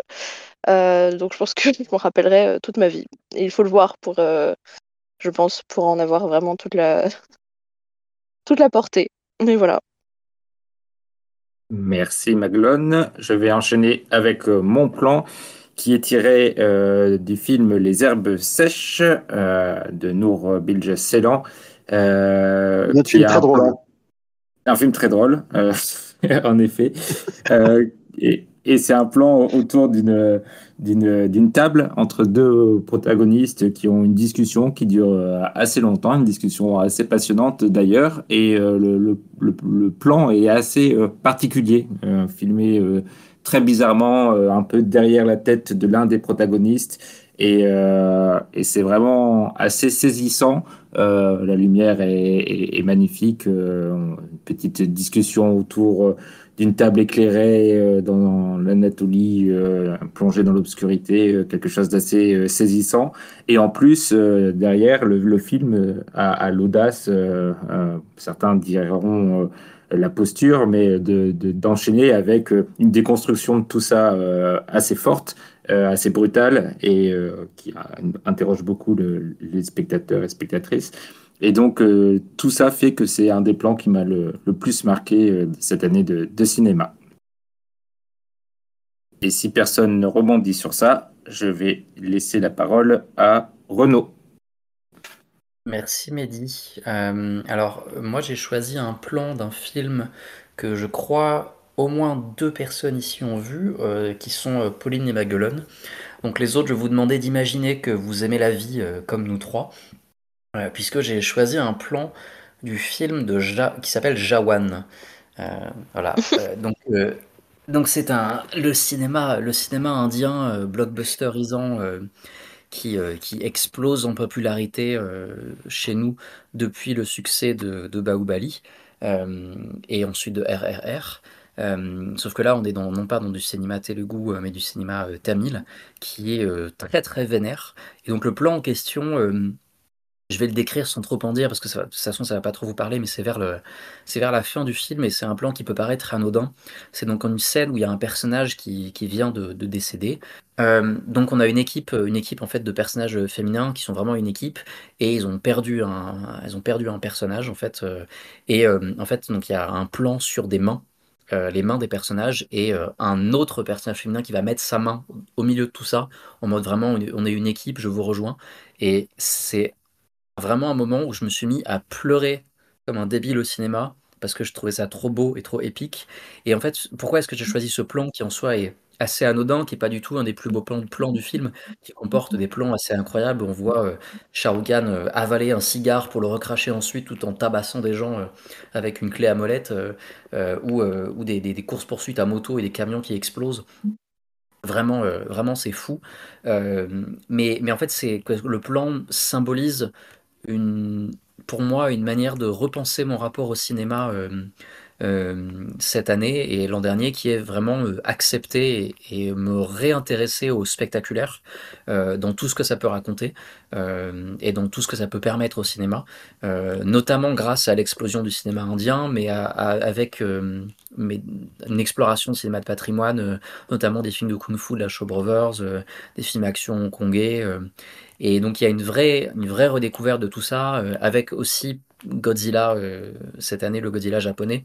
Euh, et en fait, tout ça pour moi a été encapsulé par ce simple plan qui n'a, contrairement à ce que disait par exemple Mehdi ou ce que disait Juliette, qui n'a vraiment aucun sous-texte complexe, qui n'est vraiment que de l'émotionnel très très direct malgré tout quelque chose qui me touche énormément euh, et euh, un, rapport très primaire en fait au cinéma que je me plais à retrouver là où justement le blockbuster américain euh, n'arrive plus à, faire ça quoi. Donc voilà, donc Jawan, ce plan, des mains, de femmes qui se soutiennent dans l'adversité pour ensuite aller danser avec Khan, bah il y a que ça de vrai, c'est ça le cinéma. Gaël, quel est ton plan de l'année 2023 alors, euh, bon, moi, j'ai pas vu énormément de films. Euh, en fait, j'ai vu pas mal. Enfin, j'ai pas vu énormément de films, mais j'ai vu euh, quand même pas mal de, films avec des plans assez incroyables. je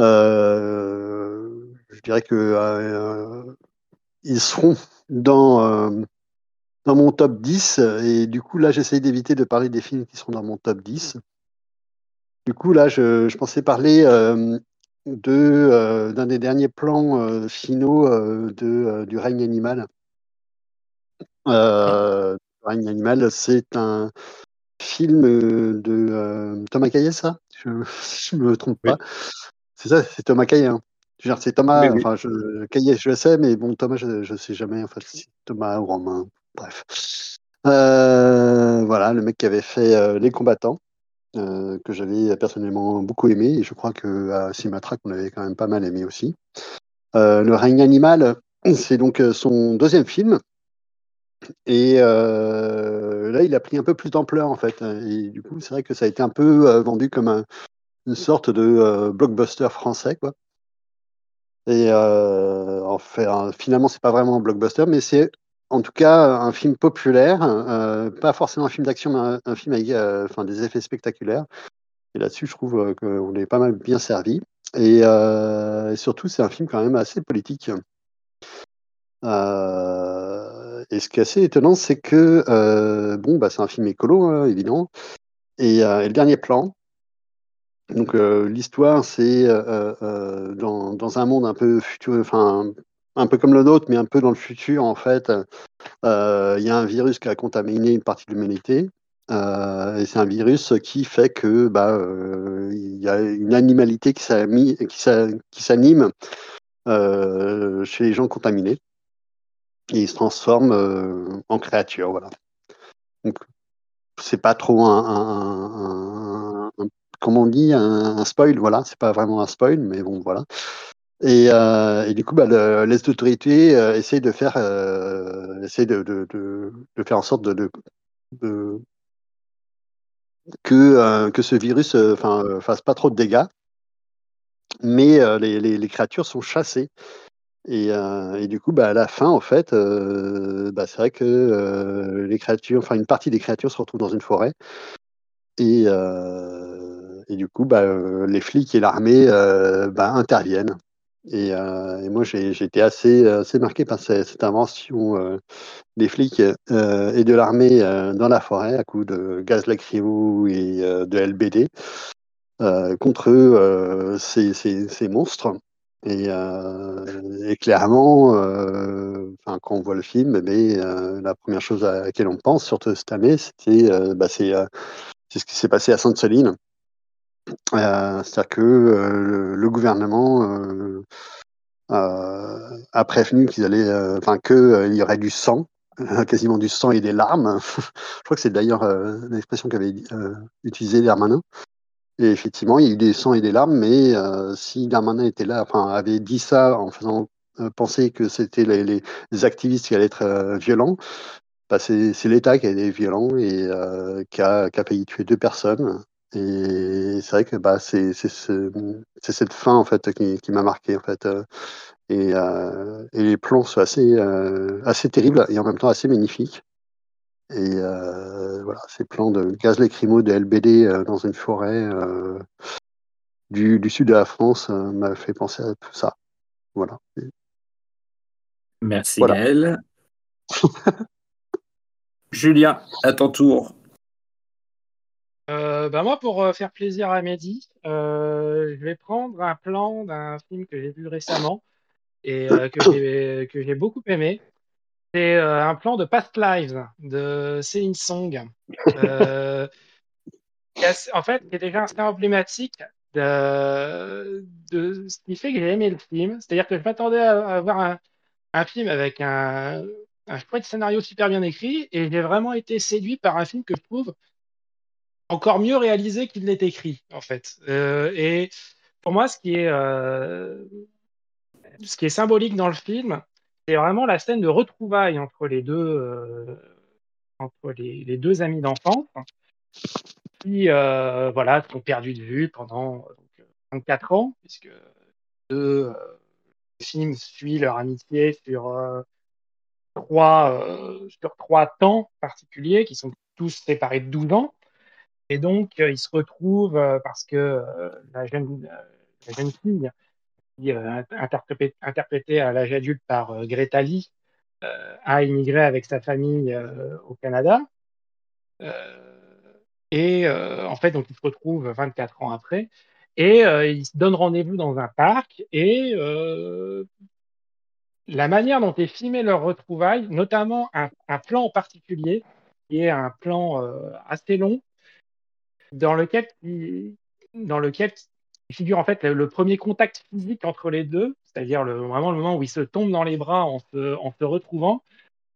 C'est un plan que je trouve en termes de, de mise en scène assez fascinant parce que je trouve qu'il préfigure un peu tout ce que sera le reste du film et le côté éminemment déceptif des retrouvailles, qui je trouve est la grande qualité du film. Un film qui euh, tombe jamais dans les espèces du, des, qui tombe pas dans les rails du film des retrouvailles euh, peut attendre. Et c'est un film qui déconstruit total toujours les attentes qu'on peut en avoir.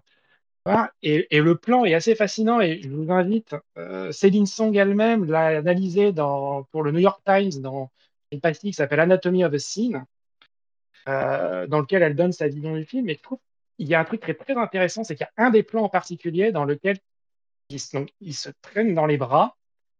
Et dès qu'ils relâchent leur étreinte, en fait, on les voit plus du tout les deux dans le même cadre au même moment. La caméra s'attarde sur les deux, sur leur, sur leur gêne, sur leurs sur leur différences visuelles. On sent qu'il y a aussi quelque chose sur les différences culturelles qui se sont creusées entre les deux personnages.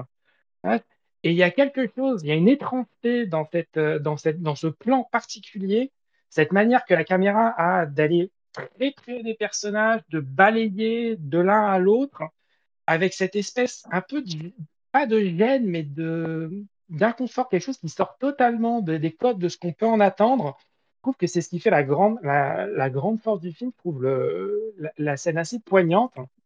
Et euh, elle fait écho aussi avec un autre long plan qui est le plan final, qui est aussi un plan qui tourne autour d'une étreinte, et qui est un, plan qui est filmé de manière radicalement différente. Et, euh, et, euh, et, voilà, moi j'ai été marqué par ça, notamment parce que je trouve que la grande qualité, la qualité principale de Past Lives, en fait, c'est la mise en scène de, de, de Céline Song, et qui m'a j'ai trouvé pour un premier film en tant que réalisatrice, il y a, un, il y a, il y a une maîtrise de, de la mise en scène à laquelle je ne m'attendais absolument pas, en fait. Très bien. Et du coup, je pense qu'il ne reste plus que Pauline, si mes calculs sont bons pour le dernier plan, pour le plan de l'année. Le dernier plan, quoi. Euh, oui, alors moi j'ai fait un effort. Euh, si vous me connaissez, vous savez que c'est un gros effort. Je ne parlerai pas de Barbie. euh, non, en fait, euh, moi j'ai choisi un plan de How to Have Sex de euh, Molly Manning Walker. Euh, alors, je, je, je lui ai dit un truc très intéressant quand elle a parlé du, du plan qu'elle avait préféré. Elle a dit qu'elle avait réfléchi à, entre guillemets, la définition du plan préféré, en fait, euh, de savoir si c'était un beau plan, si c'était un plan long, court, euh, ou juste qui nous avait marqué. Et moi, clairement, je ne sais pas si ça rentre dans la catégorie beau plan au niveau, euh, je sais pas, technique ou visuel, mais c'est le plan qui a totalement retourné mon appréciation du film quand je l'ai vu. Euh, c'est, je crois que c'est à peu près à la moitié du film, je me souviens plus exactement. Je vais pas trop spoiler de, de... Enfin, le film parce qu'il faut vraiment que tout le monde le voit. Euh, mais euh, c'est un plan où on voit donc il y a un des personnages féminins parce que c'est un peu une bande de filles et une bande de garçons qui se rencontrent pendant donc euh, des vacances dans un, un, Au Québec, on appelle ça un tout inclus. Je suis en train de chercher le mot en France, mais les clubs de vacances, bref, un truc horrible en fait, en Grèce. Et donc, il y a un des personnages féminins et un des personnages masculins qui sont en train de parler en fait de l'absence de l'héroïne. donc, là-dessus, je n'irai pas plus loin, mais c'est juste pour dire qu'en fait, à ce moment-là, le, le, plan, donc c'est eux deux qui sont sur le balcon et qui sont encadrés en fait par le, le comment dire, bah, le mur en fait, le cadre de la porte et l'intérieur de l'appartement parce que la caméra est placée à l'intérieur de l'appartement. Et la manière dont c'est filmé, et il me semble que la caméra s'éloigne petit à petit en fait.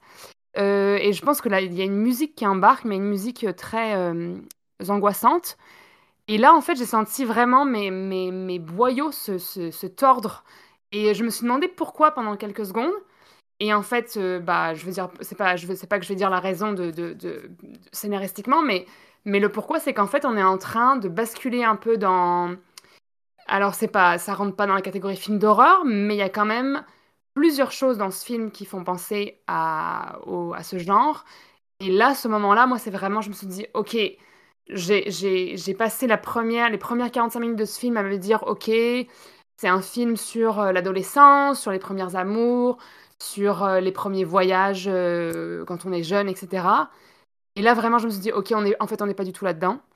Et là, pour moi, vraiment, ça, ça, ça a vraiment, euh, comment dire, euh, affirmé ma, mon, je vais pas y arriver, hein, ma décision de mettre ce film dans mon top 10 de 1 et euh, changer mon appréciation du tout au tout, au quasiment.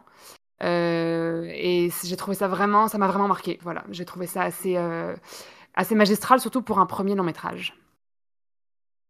Euh, moi, je veux juste rebondir pour dire que je suis tout à fait d'accord. Il y a plein de plans qui sont assez super euh, euh, dans, dans ce film. Enfin, pareil, c'est un premier film aussi, il me semble, comme euh, Past Live dont, dont parlait Julien. Et, et j'ai trouvé super. Et le, et le plan dont tu parles, Pauline, m'a trop marqué aussi. Et comme tu dis, enfin, mo- moi, ça, ça arrivait souvent dans le film, surtout après ce- cette rupture, dont on ne dira pas les raisons. Euh, où, euh, où vraiment, comme tu dis, les, les boyaux se tordent, quoi. Je pense qu'en plus, enfin, je, je trouve que le, le film a un côté un petit peu universel pour, pour les femmes, même si on n'est jamais allé dans ces clubs. Et euh, du coup, euh, ça le rend d'autant plus fort. Et la mise en scène comme ça, à la fois quand même assez composée et significative, en même temps toujours un petit peu euh, naturaliste, entre guillemets, fait que qu'on est vraiment euh, euh, entièrement pris par, euh, par le truc. Enfin bref, c'est un super film. Et euh, je crois qu'il a eu la caméra d'or, non? C'est très drôle parce Mm. qu'elle est revenue, elle était déjà euh, prête à prendre l'avion. Non, elle a pris, elle a repris l'avion dans l'autre sens parce qu'on lui a dit qu'elle allait y avoir le prix. Et on l'a, on l'a vu arriver courir euh, dans les bras de, voyons comment il s'appelle, John Serrilli, euh, pour récupérer son prix. Elle était genre. Oui, elle a pas eu Ouais, la caméra d'or, ouais. c'est l'arbre au papillon d'or qu'elle a eu. Non, non, parce qu'elle a eu le grand prix, elle a eu le prix euh, de la Ah, section voilà, Un certain d'accord. Oui, regard. voilà, c'est- là, c'est Elle c'est a si, si, gagné c'est le l'arbre au papillon d'or Un qu'elle a eu. certain regard. Oui, oui.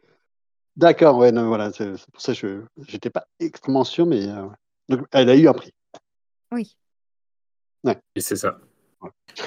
ok, Merci pour la précision, Julien. merci, oui. Et je pense qu'on a fait le tour des, des plans. Personne ne conteste. Donc, on va pouvoir passer à la suite euh, de l'épisode. Mais avant, c'est le moment traditionnel du quiz de fin d'année. Ouais C'est parti Alors. Bon, comme toujours, ça va être un peu désorganisé puisque vous êtes nombreux et que vous allez vous parler les uns sur les autres, mais c'est pas grave. Je veux pas qu'on réponde dans le chat et comme ça, toi, tu. Non, bah, c'est nul. C'est celui qui a le plus accès à son clavier ou quoi, tu vois. Oh. Non, puis puis il faut que ça, faut que ça parle, faut que ça vive le podcast. Non, il faut qu'on vous entende. Première question. Si tu nous dis Qui même pas le thème. Il n'y a pas de thème, c'est l'année 2023. Année, je pense. Année 2023 en cinéma. Je ne vous poserai pas des questions sur l'actualité footballistique. Merci. Sinon, c'est Julien. Qui a gagné en 2023 le César du meilleur film? La nuit du 12. Un point pour Renaud. Bravo Oh, Renaud. wow. J'avais déjà oublié ce film. C'est- c'est- Moi aussi, et pourtant, je crois que je l'aime bien, mais. J'aime pas trop. donc. Qui a gagné cette année le Lion d'Or à Venise Euh, mince. Attends, Ah, c'est pas une femme encore? Je crois, oui. Ah, c'est toute la beauté, le sang versé, Oui. euh, Laura Non, Potter. c'était l'année dernière? Yes Ah. Non, non, non, non, Non, c'est pas ça. c'est. Ah, pas ça. Attends. Non, Ah, mais c'est pour pas un ça très j'ai. film d'ailleurs, mais Oui, très bon film. non, non, moi j'ai pas ça sur mes tablettes. Oui, toute la beauté et le Euh, sang ça versé, c'était l'année dernière. C'est l'année Oui, dernière, possible, je crois. que je l'ai vu l'an passé, en fait. T'as raison, Juliette, c'est l'an Ah passé. bah non, non, je suis con, non, Lantimos. c'est l'Antimos.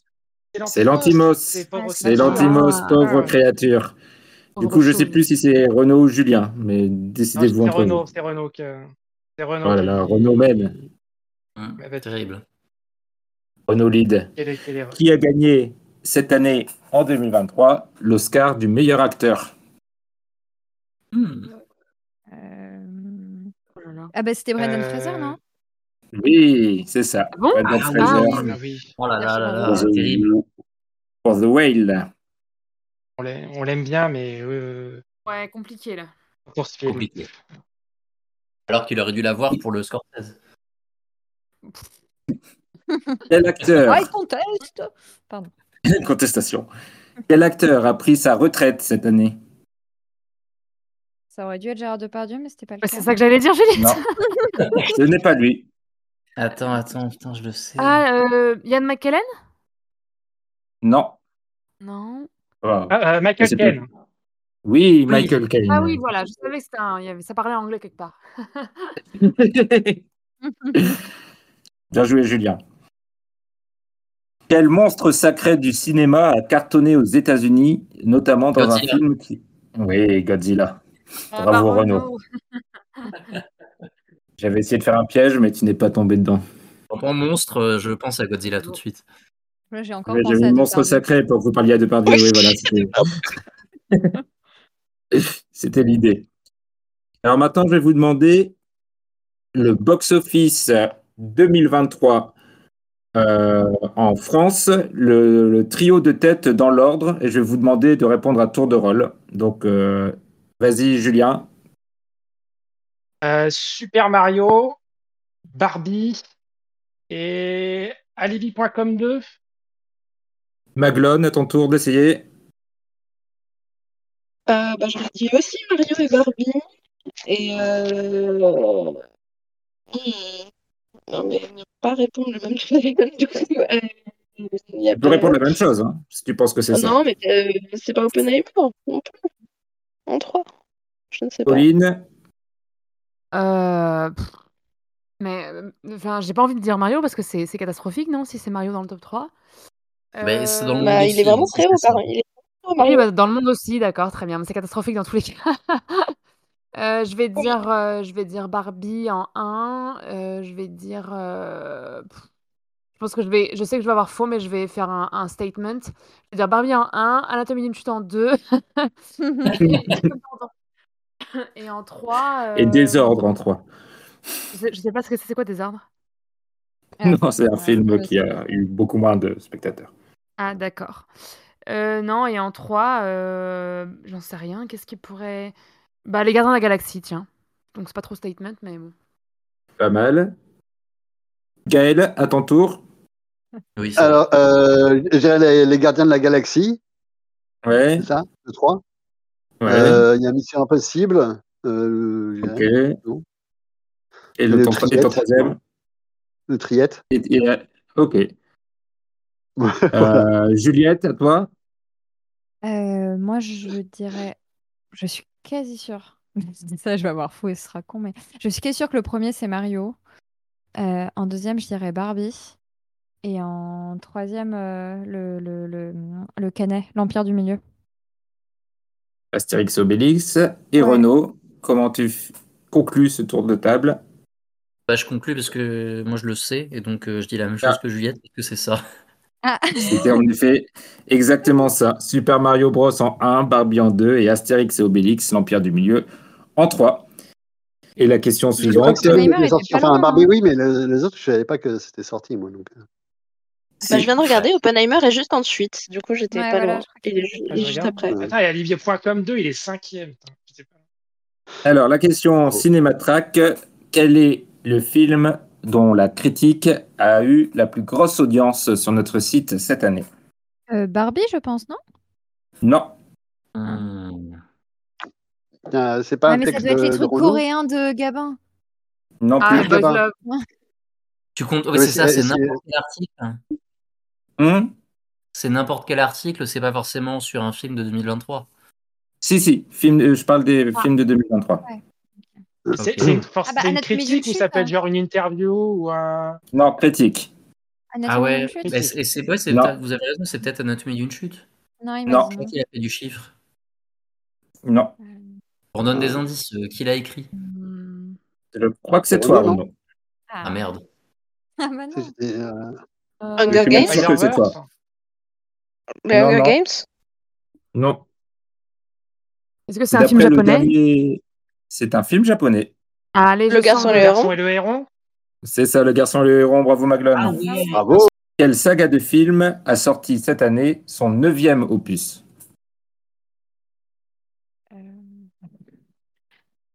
Bah bravo à cette saga déjà. Mission Impossible? Non, je suis bête. Non. J'ai rien dit, j'ai rien dit, j'ai rien dit, j'ai rien dit. Non, non, non, non. Hunger- bah, Non, pas Hunger Games. Il a pas Non, assez. ça fait Non. pas neuf. Non, c'est pas assez, ouais. Ah bah Astérix Bah, Obélix. c'est pas Fast? Ah non, Fast bah and Fast, c'est Furious 10. Euh, Fast and Non, Furious? non, Ah non, c'était le non, c'est dixième. 10. Ah oui, c'est vrai. Attends, c'est c'est. Spider-Man.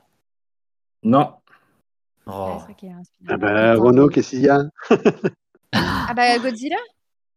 Est-ce Non, que le, le non. Philippe, Godzilla, on est à le- 132, je crois. Ah oui. À le Philippe Lachaud Cinematic. Universe. Non. C'est vrai Ah, Hein euh, Attends, qu'est-ce qu'on Ah, a vraiment, je sais pas. Ah, Transformers On sent, Transformers on sent que ce... Non, non. Gaël. Ce- Il en a fait C'est 9 marrant. cette année, non cette année, oui, c'est ça. On a fait neuf cette année. Ce mois-ci. Non. Donne un indice, Mehdi. Oui, alors c'est une saga qui euh, comporte plusieurs. euh, enfin, il y a un spin-off dedans. Mais c'est. Quoi? Et t'as dit le neuvième? Le Oui, neuvième, en hein. comptant, en comptant le spin-off. Qui, le troisième. Ah, Rocky, épisode- Rocky, Rocky, Rocky. Oui. C'est Rocky? Ah, bien joué. C'est bravo. Rocky. Ah. Bravo Maglone, qui a mis pas mal de points aussi. Et voilà, c'est fini pour le quiz récapitulatif euh, de l'année 2023. Je crois que c'est Renaud qui gagne quand même. Bravo à lui, on l'applaudit. bravo, bravo, bravo. Ouais, De toute façon, comme c'est la chef, on n'a pas, on n'a pas le choix de toute façon. C'est toujours lui qui gagne. Ouais, bah oui, c'est ça. Il donne les réponses en avance, il fait juste semblant de ça. pas savoir. Exactement. Il est acteur, hein, n'oublions pas. Et, et on va passer aux deux derniers tours de table. Euh, D'abord, le moment phare de l'épisode, votre film préféré de l'année 2023. Et on commence par Julien. Euh, bah, mon film préféré de l'année 2023, c'est euh, Anatomie d'une chute. Et puis, bah, on va prier pour, le, pour la chute du gouvernement Borne, pour, euh, pour, que ce soit, pour que ce soit la poetic justice, comme on dit. Non, non, mais pour moi, euh, je vais pas, dévoile pas évidemment mon top 10, mais pour moi, la- l'année s'est construite autour de quatre films. Il y a quatre films qui m'ont euh, particulièrement marqué et que j'aurais pu choisir. Euh, j'ai eu envie de le donner à Anatomie d'une chute parce qu'en en plus, c'est le film des quatre qui a le plus marqué, qui a le plus marqué l'actualité, qui a le plus marqué les discours. Je pense que c'est peut-être le film le plus important quand même des quatre sur le papier. En plus, sur les quatre, il y en a un qui n'est pas encore sorti en salle, mais qu'on a découvert, euh, a pu découvrir euh, en avant-première dans un grand festival. Mais pour moi, c'est Anatomie d'une chute euh, qui, restera le, grand film de cette année parce que au- au-delà évidemment de Justin Trier, son discours, les macronistes en sang et en larmes sur les réseaux depuis six mois, c'est c'est la consécration, c'est la consécration d'un- d'une cinéaste euh, que que j'avais pas du tout attendu. Je sais qu'on est arrivé à Cannes et j'avais eu des échos d'insiders qui avait dit euh, tu vas voir le trier, c'est une, dinguerie, c'est une folie. Et euh, j'ai sorti du film en étant euh, complètement subjugué, quoi. Euh, Des 20 premières minutes sur le sample de PIMP euh, de, de 50 Cent, euh, bah, aux, séquences vraiment de procès que, que Trier filme et ce qu'elle écrit avec Harari sur euh, la, mise en scène d'un procès, la mise en scène de la parole, la mise en scène des discours. Tout est absolument fascinant en fait dans le film, mais euh, ouais, pour- y aurait trop à dire. De toute façon, j'ai écrit la critique du film pour le pour Cinématrack, donc je vous invite aussi à la lire euh, pour comprendre pourquoi c'est c'est pour moi ça c'est non seulement c'est le meilleur film de l'année, mais je pense que c'est le film le plus important de l'année.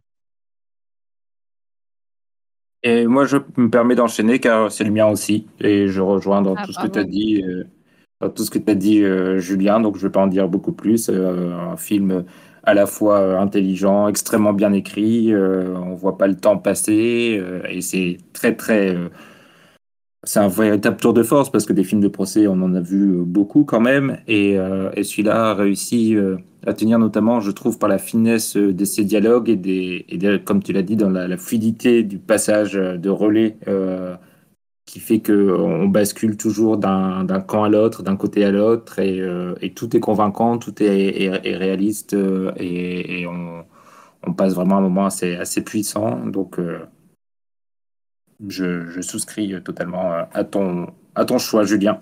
Est-ce qu'il y en a d'autres ici qui ont en numéro 1 Anatomie d'une chute? Absolument. Ah bah alors vas-y, Pauline. Oui, ben, c'est ça, heu, c'était c'est je je j'ai pas grand chose à rajouter à ce qu'a dit Julien, il a très bien résumé, heu, la chose. Mais, hem, bah, j'ai j'ai trouvé et je sais que je suis pas la seule ici, mais j'ai trouvé que l'année 2023 avait été quand même assez riche. J'ai vu beaucoup de films que j'ai beaucoup aimés, mais vraiment celui-ci, heu, ben, il y a pas grand chose à dire en fait, c'est tellement implacable et magistral que ça a été un choix, heu, assez évident. Heu, ce qui n'est pas le reste pour le reste du top 10 parce que là, c'est un peu des batailles internes et tout, mais, hem, mais, heu, non vraiment, j'ai j'ai trouvé aucun défaut à ce film, quoi. Donc, donc voilà, Justine Triet et Swan Arlo et Sandra Hüller, suprématie. Très bien. Maintenant, pour les, autres euh, qui ont fait des choix différents, je laisse la parole à Renaud. Euh, si on suit les, enfin je, je suis les règles de, diffusion des films au cinéma, c'est la seule raison qui fait qu'Anatomie d'une chute n'est pas mon numéro 1, puisque mon numéro 1 euh, est sorti en février, mais je l'avais vu en 2022, en décembre 2022. C'est euh, The Fablemans de Steven Spielberg, en énorme normie que je suis. Je le mets en premier, mais c'est pas juste parce que c'est Steven Spielberg, c'est parce que je pense que c'est un de ses tout meilleurs films. Euh, je vais pas m'étendre longtemps dessus euh, parce que je suis très content de ma critique sur Cinématrack et donc bah, euh, bah, donc vous pouvez la lire. Mais euh, je pense que c'est vraiment la clé de, de tout son tout son cinéma qui est dans ce film et qui montre vraiment à quel point il a souvent été mal représenté comme un cinéaste de la naïveté et du bon sentiment, alors que euh, met vraiment en scène euh, des choses qui sont euh, perverses et cruelles. et c'est un film qui montre vraiment le double pouvoir de, en fait, le, le- comment dire, le, un- une, forme prométhéenne du, du cinéma avec un personnage qui, qui se découvre un don dans le cinéma et qui est autant un don qu'une malédiction et qui donne lieu à une séquence de brillante de, de révélation via le montage. Euh, pour moi, c'est pas vraiment un film qui parle non plus tant de cinéma, mais qui est un film qui parle beaucoup de Steven Spielberg et, et de, de ce que c'est que d'avoir un don et de ce que ça, de ce que ça veut dire euh, par rapport à ses proches. Euh, et c'est également le plus beau portrait, je, personnellement, de, de per- personnage de mère que j'ai vu de ma vie. pour la mère, donc interprétée par Michelle Williams. Voilà. Et donc, non, on se moque de moi dans le chat, mais je n'allais pas dire Jawan. Jawan est dans mon top, mais il n'est pas du tout numéro un. Voilà. Merci Renaud. Juliette? Euh, oui, alors euh, moi, mon film préféré, je l'ai vu euh, très tôt dans l'année aussi. Il me semble que je l'ai vu en janvier, mais il n'a pas été détrôné, donc il n'y a aucune raison qu'il le soit d'ici euh, les dernières sorties. Euh, c'est euh, le documentaire euh, Deo Mani Corporis Fabrica de euh, Lucien Castin-Taylor et euh, Verena Paravel, euh, qui est un duo euh, de documentaristes euh, dont je n'avais pas vu les autres films, mais j'ai vu seulement celui-ci. C'est un, film que, peu de gens ont vu pour plusieurs raisons, qui sont que déjà il a été distribué dans très peu de salles. Et en plus, c'est un film qui montre en plan séquence et pendant toute sa durée, entre autres, des, des opérations. Euh, donc, euh, ce qui peut être assez euh, rebutant pour, pour plein de monde. Enfin, rebutant. oui, enfin, ça peut être difficile. Il faut savoir que moi, j'y suis allée la boule au ventre parce que j'ai une phobie médicale qui est genre très appuyée. C'est-à-dire que moi, tu me mets dans un hôpital, je peux m'évanouir le, premier pas dedans. Enfin, c'est vraiment quelque chose de très fort chez moi. Et du coup, j'avais très peur de voir des Humanis Corpore Fabrica pour des raisons logiques. Et pourtant, c'est pour ça que j'ai envie toujours de le conseiller à tout le monde en disant mais vous inquiétez pas, c'est pas pareil dans ce film-là. Pourtant, ce film, en fait, s'est passé tout seul pour euh, euh, plusieurs raisons. Euh, ah, en fait, il a une manière de, filmer les choses. Il a un choix de plan. En fait, il fait beaucoup de plans séquences et parfois des, des opérations de l'intérieur du corps humain euh, n'ont n'ont- n'ont plus l'air d'être des parties du corps humain. Je, le décris assez longuement dans ma critique, mais je, trouve que du coup, parfois, on a l'impression d'être dans un jeu vidéo, parfois d'être dans de l'art abstrait. C'est c'est- complètement fou ce que fait ce film avec des images qui sont complètement folles. Il y a, euh, en fait, en, réalité, mon plan préféré de l'année est dans ce film. C'est juste que je voulais pas en, parler deux fois. Mais il y, a un, plan euh, complètement dingue où, euh, bah, qu- quand, des, quand des personnes meurent, elles arrivent à un endroit dans l'hôpital où, on les rhabille en fait pour. euh, bah, je, je sais pas vraiment pourquoi pour les enfants, pour les enterrements, pour euh, les proches qui veulent voir le corps. Et il y a ce- cette scène, mais euh, enfin ce plan vraiment que j'ai trouvé complètement dingue où il y a donc un, bah, un, un, vieil homme qui est, qui, est mort sur, sur un lit. Et tu as les deux femmes dont c'est le travail de, l'habiller qui, qui l'habillent tout en.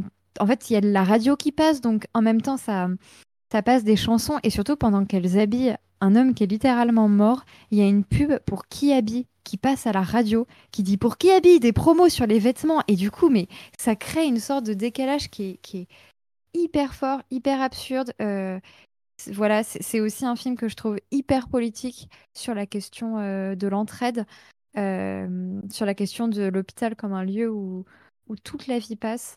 Et, euh, et voilà, c'est un film que je, je trouve qui, qui me hante, que je trouve entièrement et totalement euh, euh, fascinant et que je vous conseille très fort. Et peut-être que du coup, en fait, tout le monde s'évanouira devant et c'est juste moi qui est, une, qui est dissociée pendant le film, en fait. Et du coup, tout s'est bien passé, mais, mais je le conseille notamment parce que c'est aussi hyper unique comme film. Je, on ne voit pas de film comme celui-ci dans sa vie, je pense.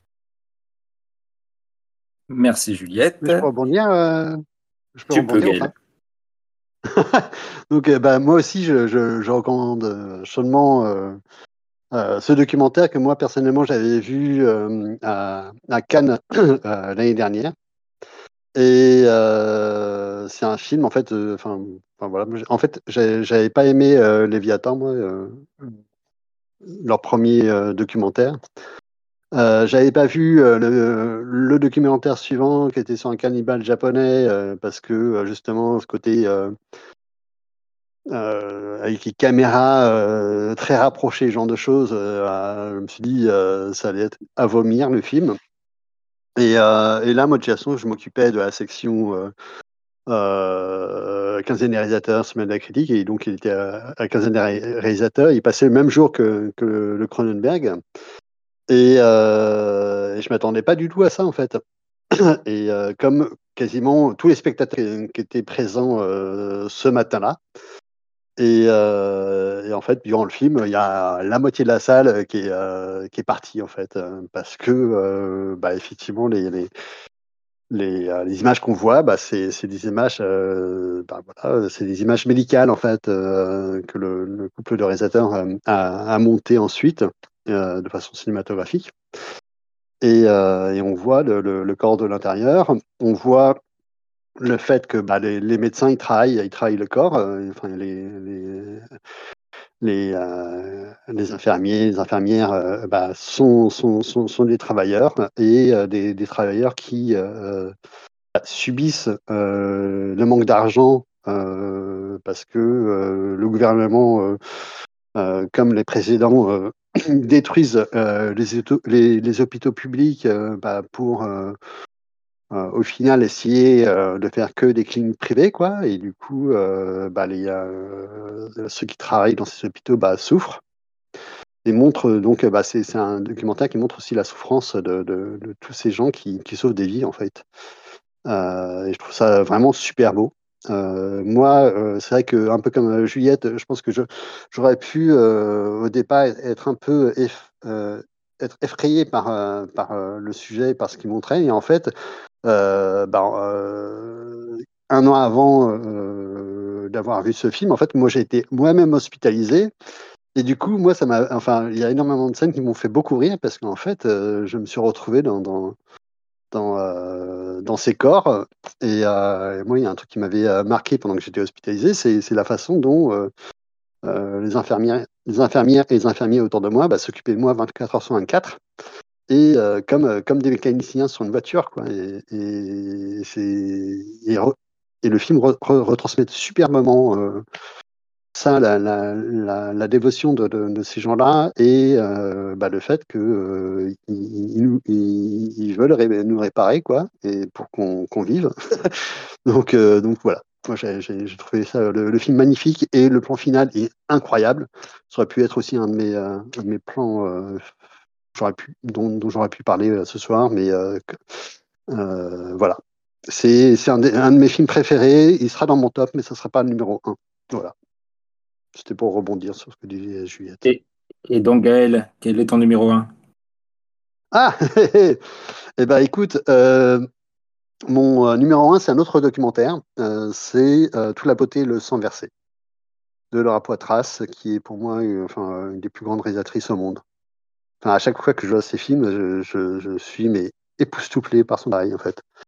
Mm. Et, euh, et du coup, bah, là, là, son, son, son dernier documentaire, et du, euh, elle a eu, c'est ça, euh, le, Lion d'Or, c'est ça? On n'avait pas dit La ça fois d'avant, oui.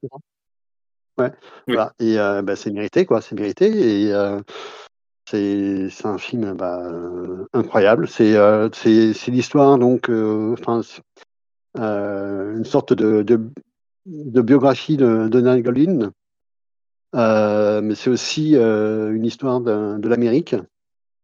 Euh, et c'est aussi un, film ultra politique, euh, un film de combat, euh, un film de combat euh, qui rappelle euh, le combat d'Act Up, mais qui parle aussi euh, euh, d'un combat euh, des, des États-Unis aujourd'hui, qui est un combat contre, contre la famille Slacker, qui est euh, une des familles euh, capitalistes euh, les plus puissantes au monde et qui est responsable de, plusieurs centaines de milliers de morts aux États-Unis parce qu'ils ont introduit dans le commerce américain un, médicament qui, est en fait un dérivé de, l'héroïne et qui a rendu accro des centaines de milliers d'Américains.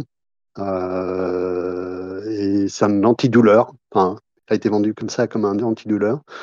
Mais euh, les Américains sont devenus complètement accros et euh, encore aujourd'hui, il y, a, des gens qui, qui meurent d'overdose euh, du fait de, de ce produit toxique qui a, qui a été vendu par cette famille de capitalistes. Et, et, euh, et le film, euh, loin d'être un, un, un film euh, déprimant, euh, enfin c'est un film qui donne envie de se battre contre ces gens-là, quoi. Et c'est un film très fort, comme bah, comme le son film sur Snowden, c'était aussi un, un- film très fort sur sur la façon dont il fallait se battre contre la NSA et la surveillance de masse. hein, euh, et, euh, et ce combat était un peu perdu, il faut, faut se le dire.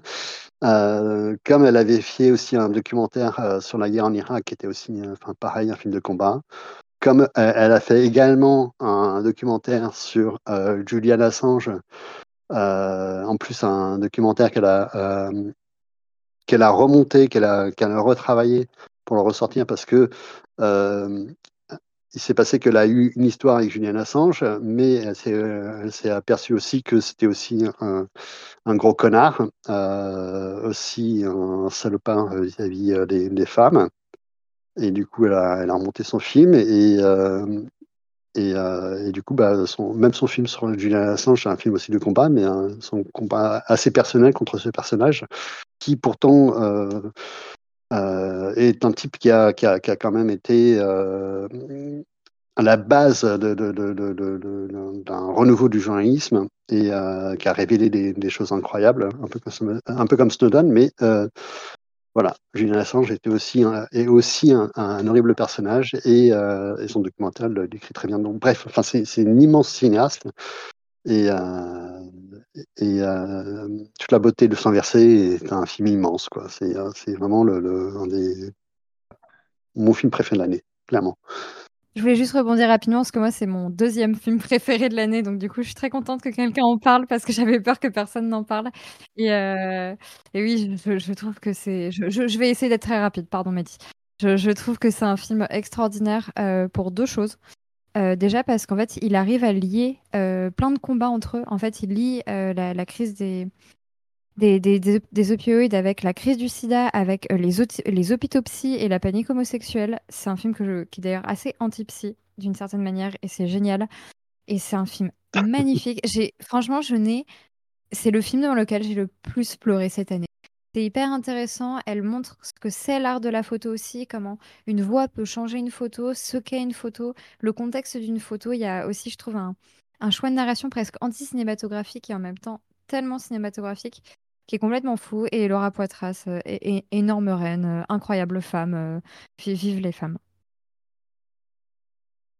Parfait. Merci euh, Juliette et Gaël pour ce vibrant hommage à un film que moi aussi je, je glisse, euh, j'ai beaucoup, beaucoup aimé. Et je passe tout de suite la parole à Maguelone pour le dernier numéro 1. Oui, alors bah, toute la beauté du sang versé, c'est aussi dans mon top, hein, mais peut-être pas dans les tout premiers. Euh, dans les tout premiers, j'avais hésité entre Summing Up de Kelly Richard, euh, que j'ai beaucoup aimé. Peut-être un tout petit peu moins que First Cow, qui avait été mon, film préféré de son année.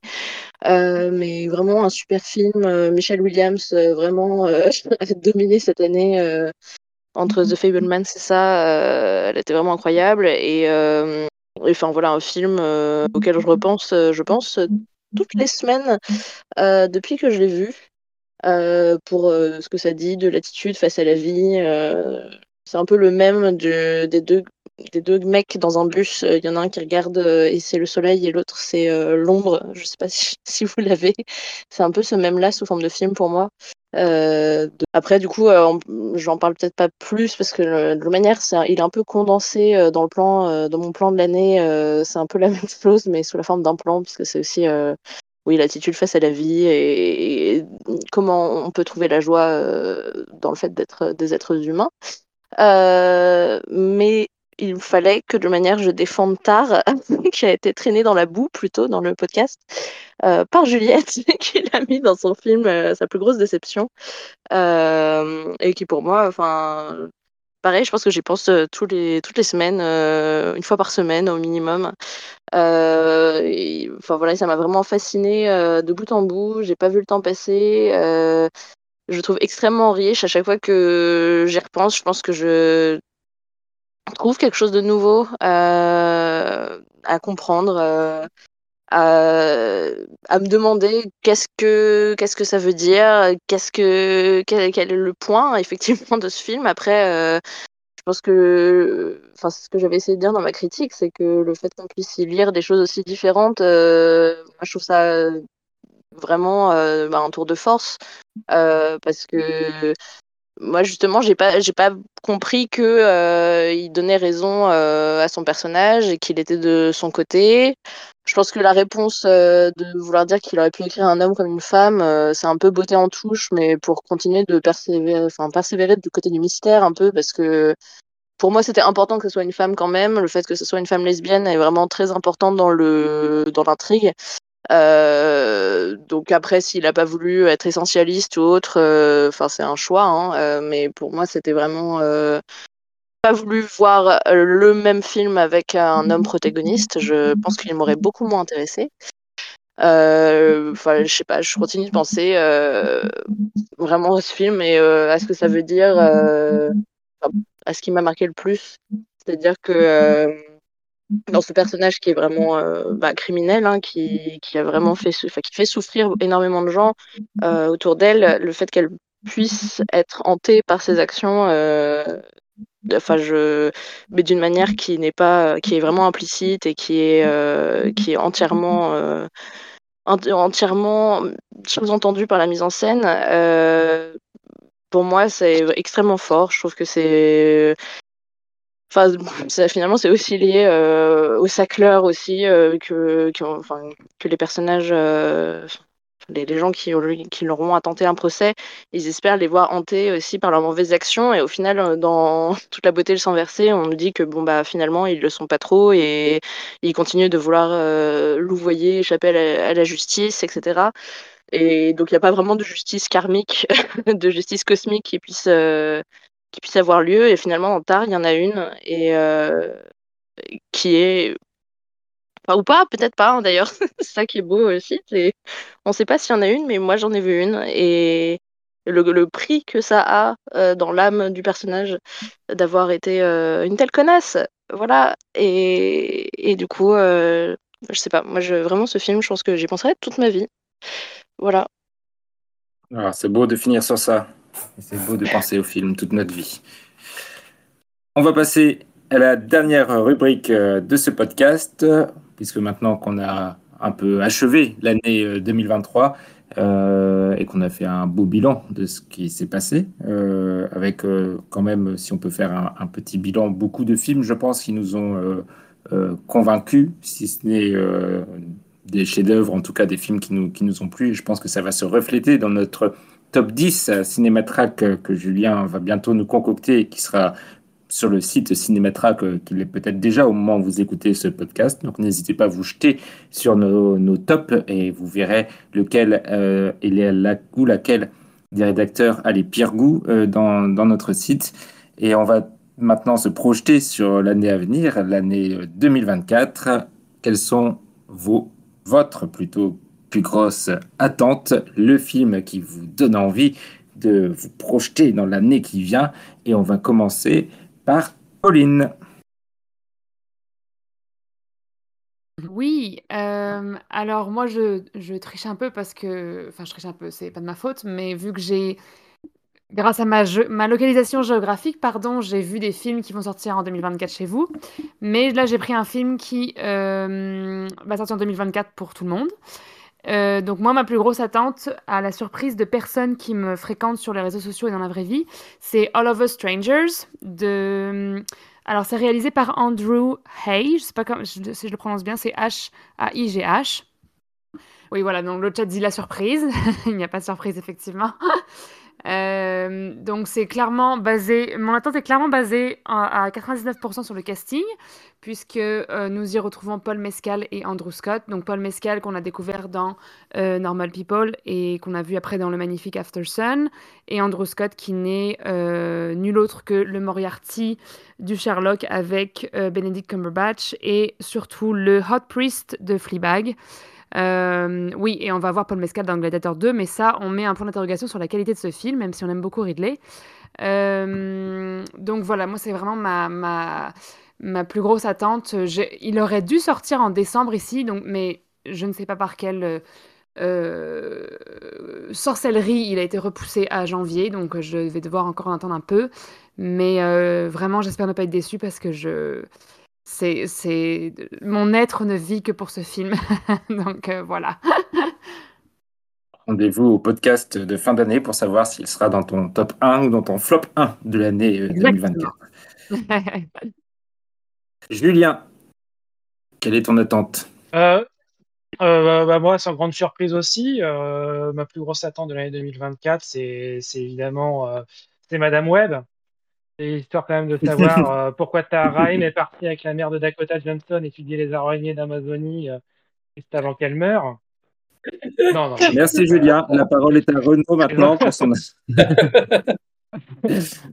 Non, je suis bien content que tu m'aies donné la main avant certaines personnes, je pense notamment Renaud, puisque ça va pouvoir être, je vais pouvoir être le premier à dire que, évidemment, le film que j'attends le plus pour l'année 2024, c'est Furiosa, le, euh, le nouveau George Miller le plus ou moins spin-off préquel de Mad Max Fury Road, le plus grand film d'action de la décennie 2010. Donc euh, voilà, je sais que ça va être encore en plus l'occasion de débats euh, animés et enflammés avec, euh, avec certains rédacteurs du site. Mais voilà, on a enfin vu les premières images. Alors, ils font pas mal parler parce que c'était vrai que on sent que c'est quand même pas encore totalement terminé, donc ça bave un petit peu. Mais bon, il y a aussi un truc, c'est que bah, à l'heure actuelle, et je prie pour que ça change pas trop, euh, Furiosa est annoncé euh, dans les salles françaises pour le 22 mai prochain, qui veut dire que ça euh, peut augurer d'une belle présentation, voilà, en grande pompe au Festival de Cannes. Donc, moi, si je peux avoir ce film-là à caser dans mon, dans mon planning, que ce soit mon, mon euh, Killers of the Flower Moon de 2024 au niveau des attentes billetterie du Festival de Cannes, euh, je, je, tout de suite. Donc euh, voilà, donc sans grande surprise. George Miller revient dans l'univers Mad Max avec Anya Taylor-Joy qui, prend, qui reprend le rôle de Charlize Theron. je ne vois pas ce qui pourrait se passer de mal. Merci Julien. Gaël, quelle est ton attente pour l'année qui vient? Alors, mon attente euh, pour l'année qui vient, c'est euh, euh, bah, de voir des films au cinéma déjà. Ça serait déjà pas mal pour moi, vu que j'en vois vraiment peu. Donc, j'aimerais bien en voir plus. ensuite, bah, pour rester dans les généralités, ce serait le, les cinémas venant d'Asie. que j'ai un peu snobé cette année en 2023, donc je vais essayer de, me rattraper parce que j'aurais bien vu. Le prochain San Suu, donc. Alors, Hong Sang-soo, euh, peut-être pas, quoi, mais euh, il y, a, quand même euh, d'autres réalisateurs qui ou réalisatrices qui vont ressortir des, des films euh, en 2024, j'espère. Et puis, bah, sinon, niveau grosse sortie, bah, si on en reste sur les bandes annonces, c'est vrai que la, la bande annonce du, prochain Mad Max fait vraiment pas rêver. Mais après, euh, c'est George Miller et George Miller, euh, j'adore. Donc, a priori, je pense que euh, j'irai voir le film et on verra bien. Et en règle générale, j'ai tendance à être un fervent supporter de George Miller. Donc voilà. Et sinon, enfin, là pour le coup, c'est un autre film qui m'a un peu surpris. Enfin, en tout cas, la, la bande-annonce m'a surpris. Euh, en sachant que bon, c'est que des bandes annonces. Hein, donc, euh, George Miller qui fait des, des, films euh, incroyables sort une bande annonce toute merdique pour son prochain Mad Max. Et De- Denis Villeneuve a tendance à faire des films un peu merdiques. Et là, il y a une bande annonce qui est assez incroyable, c'est Dune 2. Et du coup, je suis assez épaté par la bande annonce de Dune 2. Et euh, j'ai pas été hyper enthousiaste vis-à-vis de Dune, mais j'aimerais bien voir Dune 2 rien que sur cette bande annonce. Voilà. Merci Gaël. Maguelone. Euh, moi, c'est compliqué parce qu'il y a tous les films là, dont on n'a pas arrêté de parler euh, en fin d'année que plein de gens ont pu voir en avant-première ou dans les festivals et qui sont pas encore sortis. Donc, euh, je sais pas quoi choisir entre la zone d'intérêt ou Pau- pauvre créature et mais je pense qu'il faut que je choisisse pauvre créature parce que j'adore euh, bah, j'adore Emma Stone et, et je suis super curieuse. Euh, j'ai très très peur d'être déçue du coup parce que j'en ai euh, des attentes très hautes. Euh, enfin, j'adore Lantimos et j'adore le cast et la- l'identité visuelle du film a l'air incroyable. Enfin voilà. Donc je, je pense je pense je pense être super déçue du coup, mais euh, mais je l'attends avec impatience. Eh bien, Juliette? Alors moi, j'ai- mis un peu de temps à, trouver parce qu'en fait, euh, j'ai déjà vu euh, les, films que j'aurais pu mettre à la base en, plus grosse attente. Ce sont bah, La zone d'intérêt de, Glazer et La bête de Bonello, euh, qui sortiront l'année prochaine. C'est deux films dont j'ai beaucoup hâte d'ailleurs de voir la réaction des gens. Et c'est deux films qui, pour le moment, je pense, seront dans mon top 2024. Donc on verra ce qui se passera dans les 2024. Mais j'ai peut-être vu déjà deux films du top 10 tellement je les aimais. Mais du coup, j'ai choisi un film où techniquement, la manière dont il est annoncé et euh, date sujette à modification, tout ça, ça se trouve, il ne va pas du tout sortir en 2024, mais j'ai décidé que j'en parlerai quand même. C'est le prochain David Cronenberg, euh, The Shroods, qui est euh, malheureusement avec Vincent Cassel, mais en même temps, on a vu qu'il n'était jamais meilleur que chez Cronenberg, mais qui sera aussi a priori avec Diane Kruger et, et Guy Pearce, donc ça, ça donne un peu plus envie. Et alors, euh, c'est ma plus grosse attente parce que bah, je suis une femme assez inconditionnelle euh, de David Cronenberg, genre vraiment, vraiment très, très inconditionnelle. Qu'en plus, on Tu as sait aimé que... le dernier. Oui, j'ai adoré le dernier.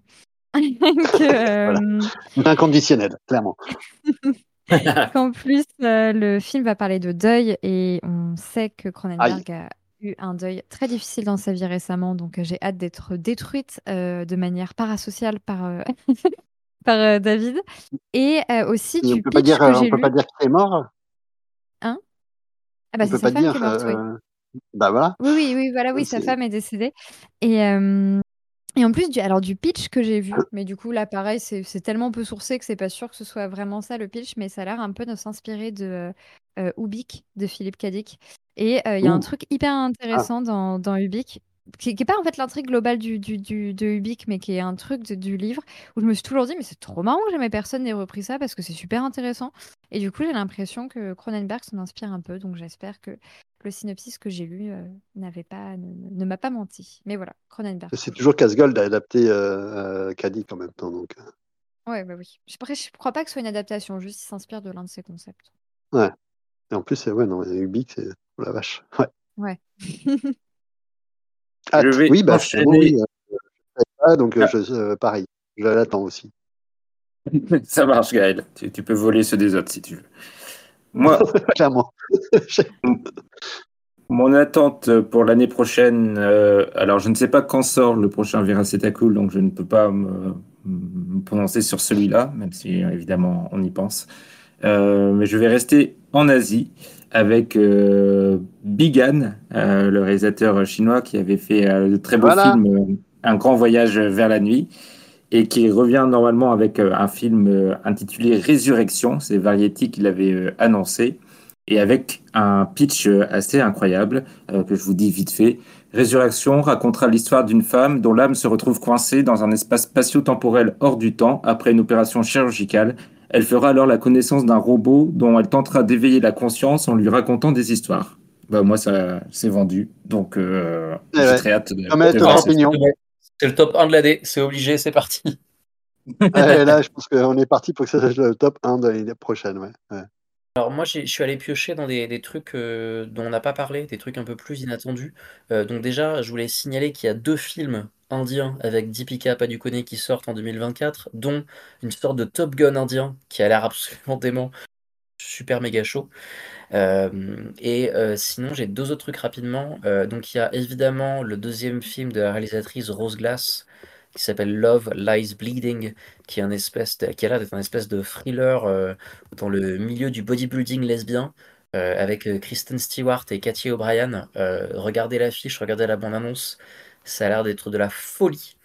Et euh, je termine rapidement sur le nouveau film de Andrea Arnold, euh, qui s'appelle Bird, et euh, qui a dans ce casting Barry, euh, je sais pas comment on prononce Barry Keoghan, et Franz Rogowski, donc la star de, de Disco Boy et de Passages, euh, qui est un des acteurs les plus intéressants de ces derniers temps. Et ouais, j'en ai mis 4, mais j'en ai rien à foutre. Je suis rédacteur en chef. On va pouvoir euh, s'arrêter là pour ce, ce podcast. Merci euh, à toutes et Oh tous, à tous les rédacteurs et rédactrices de Cinématrack que vous allez pouvoir re- retrouver tout au long de l'année avec leurs plumes affûtées sur notre site.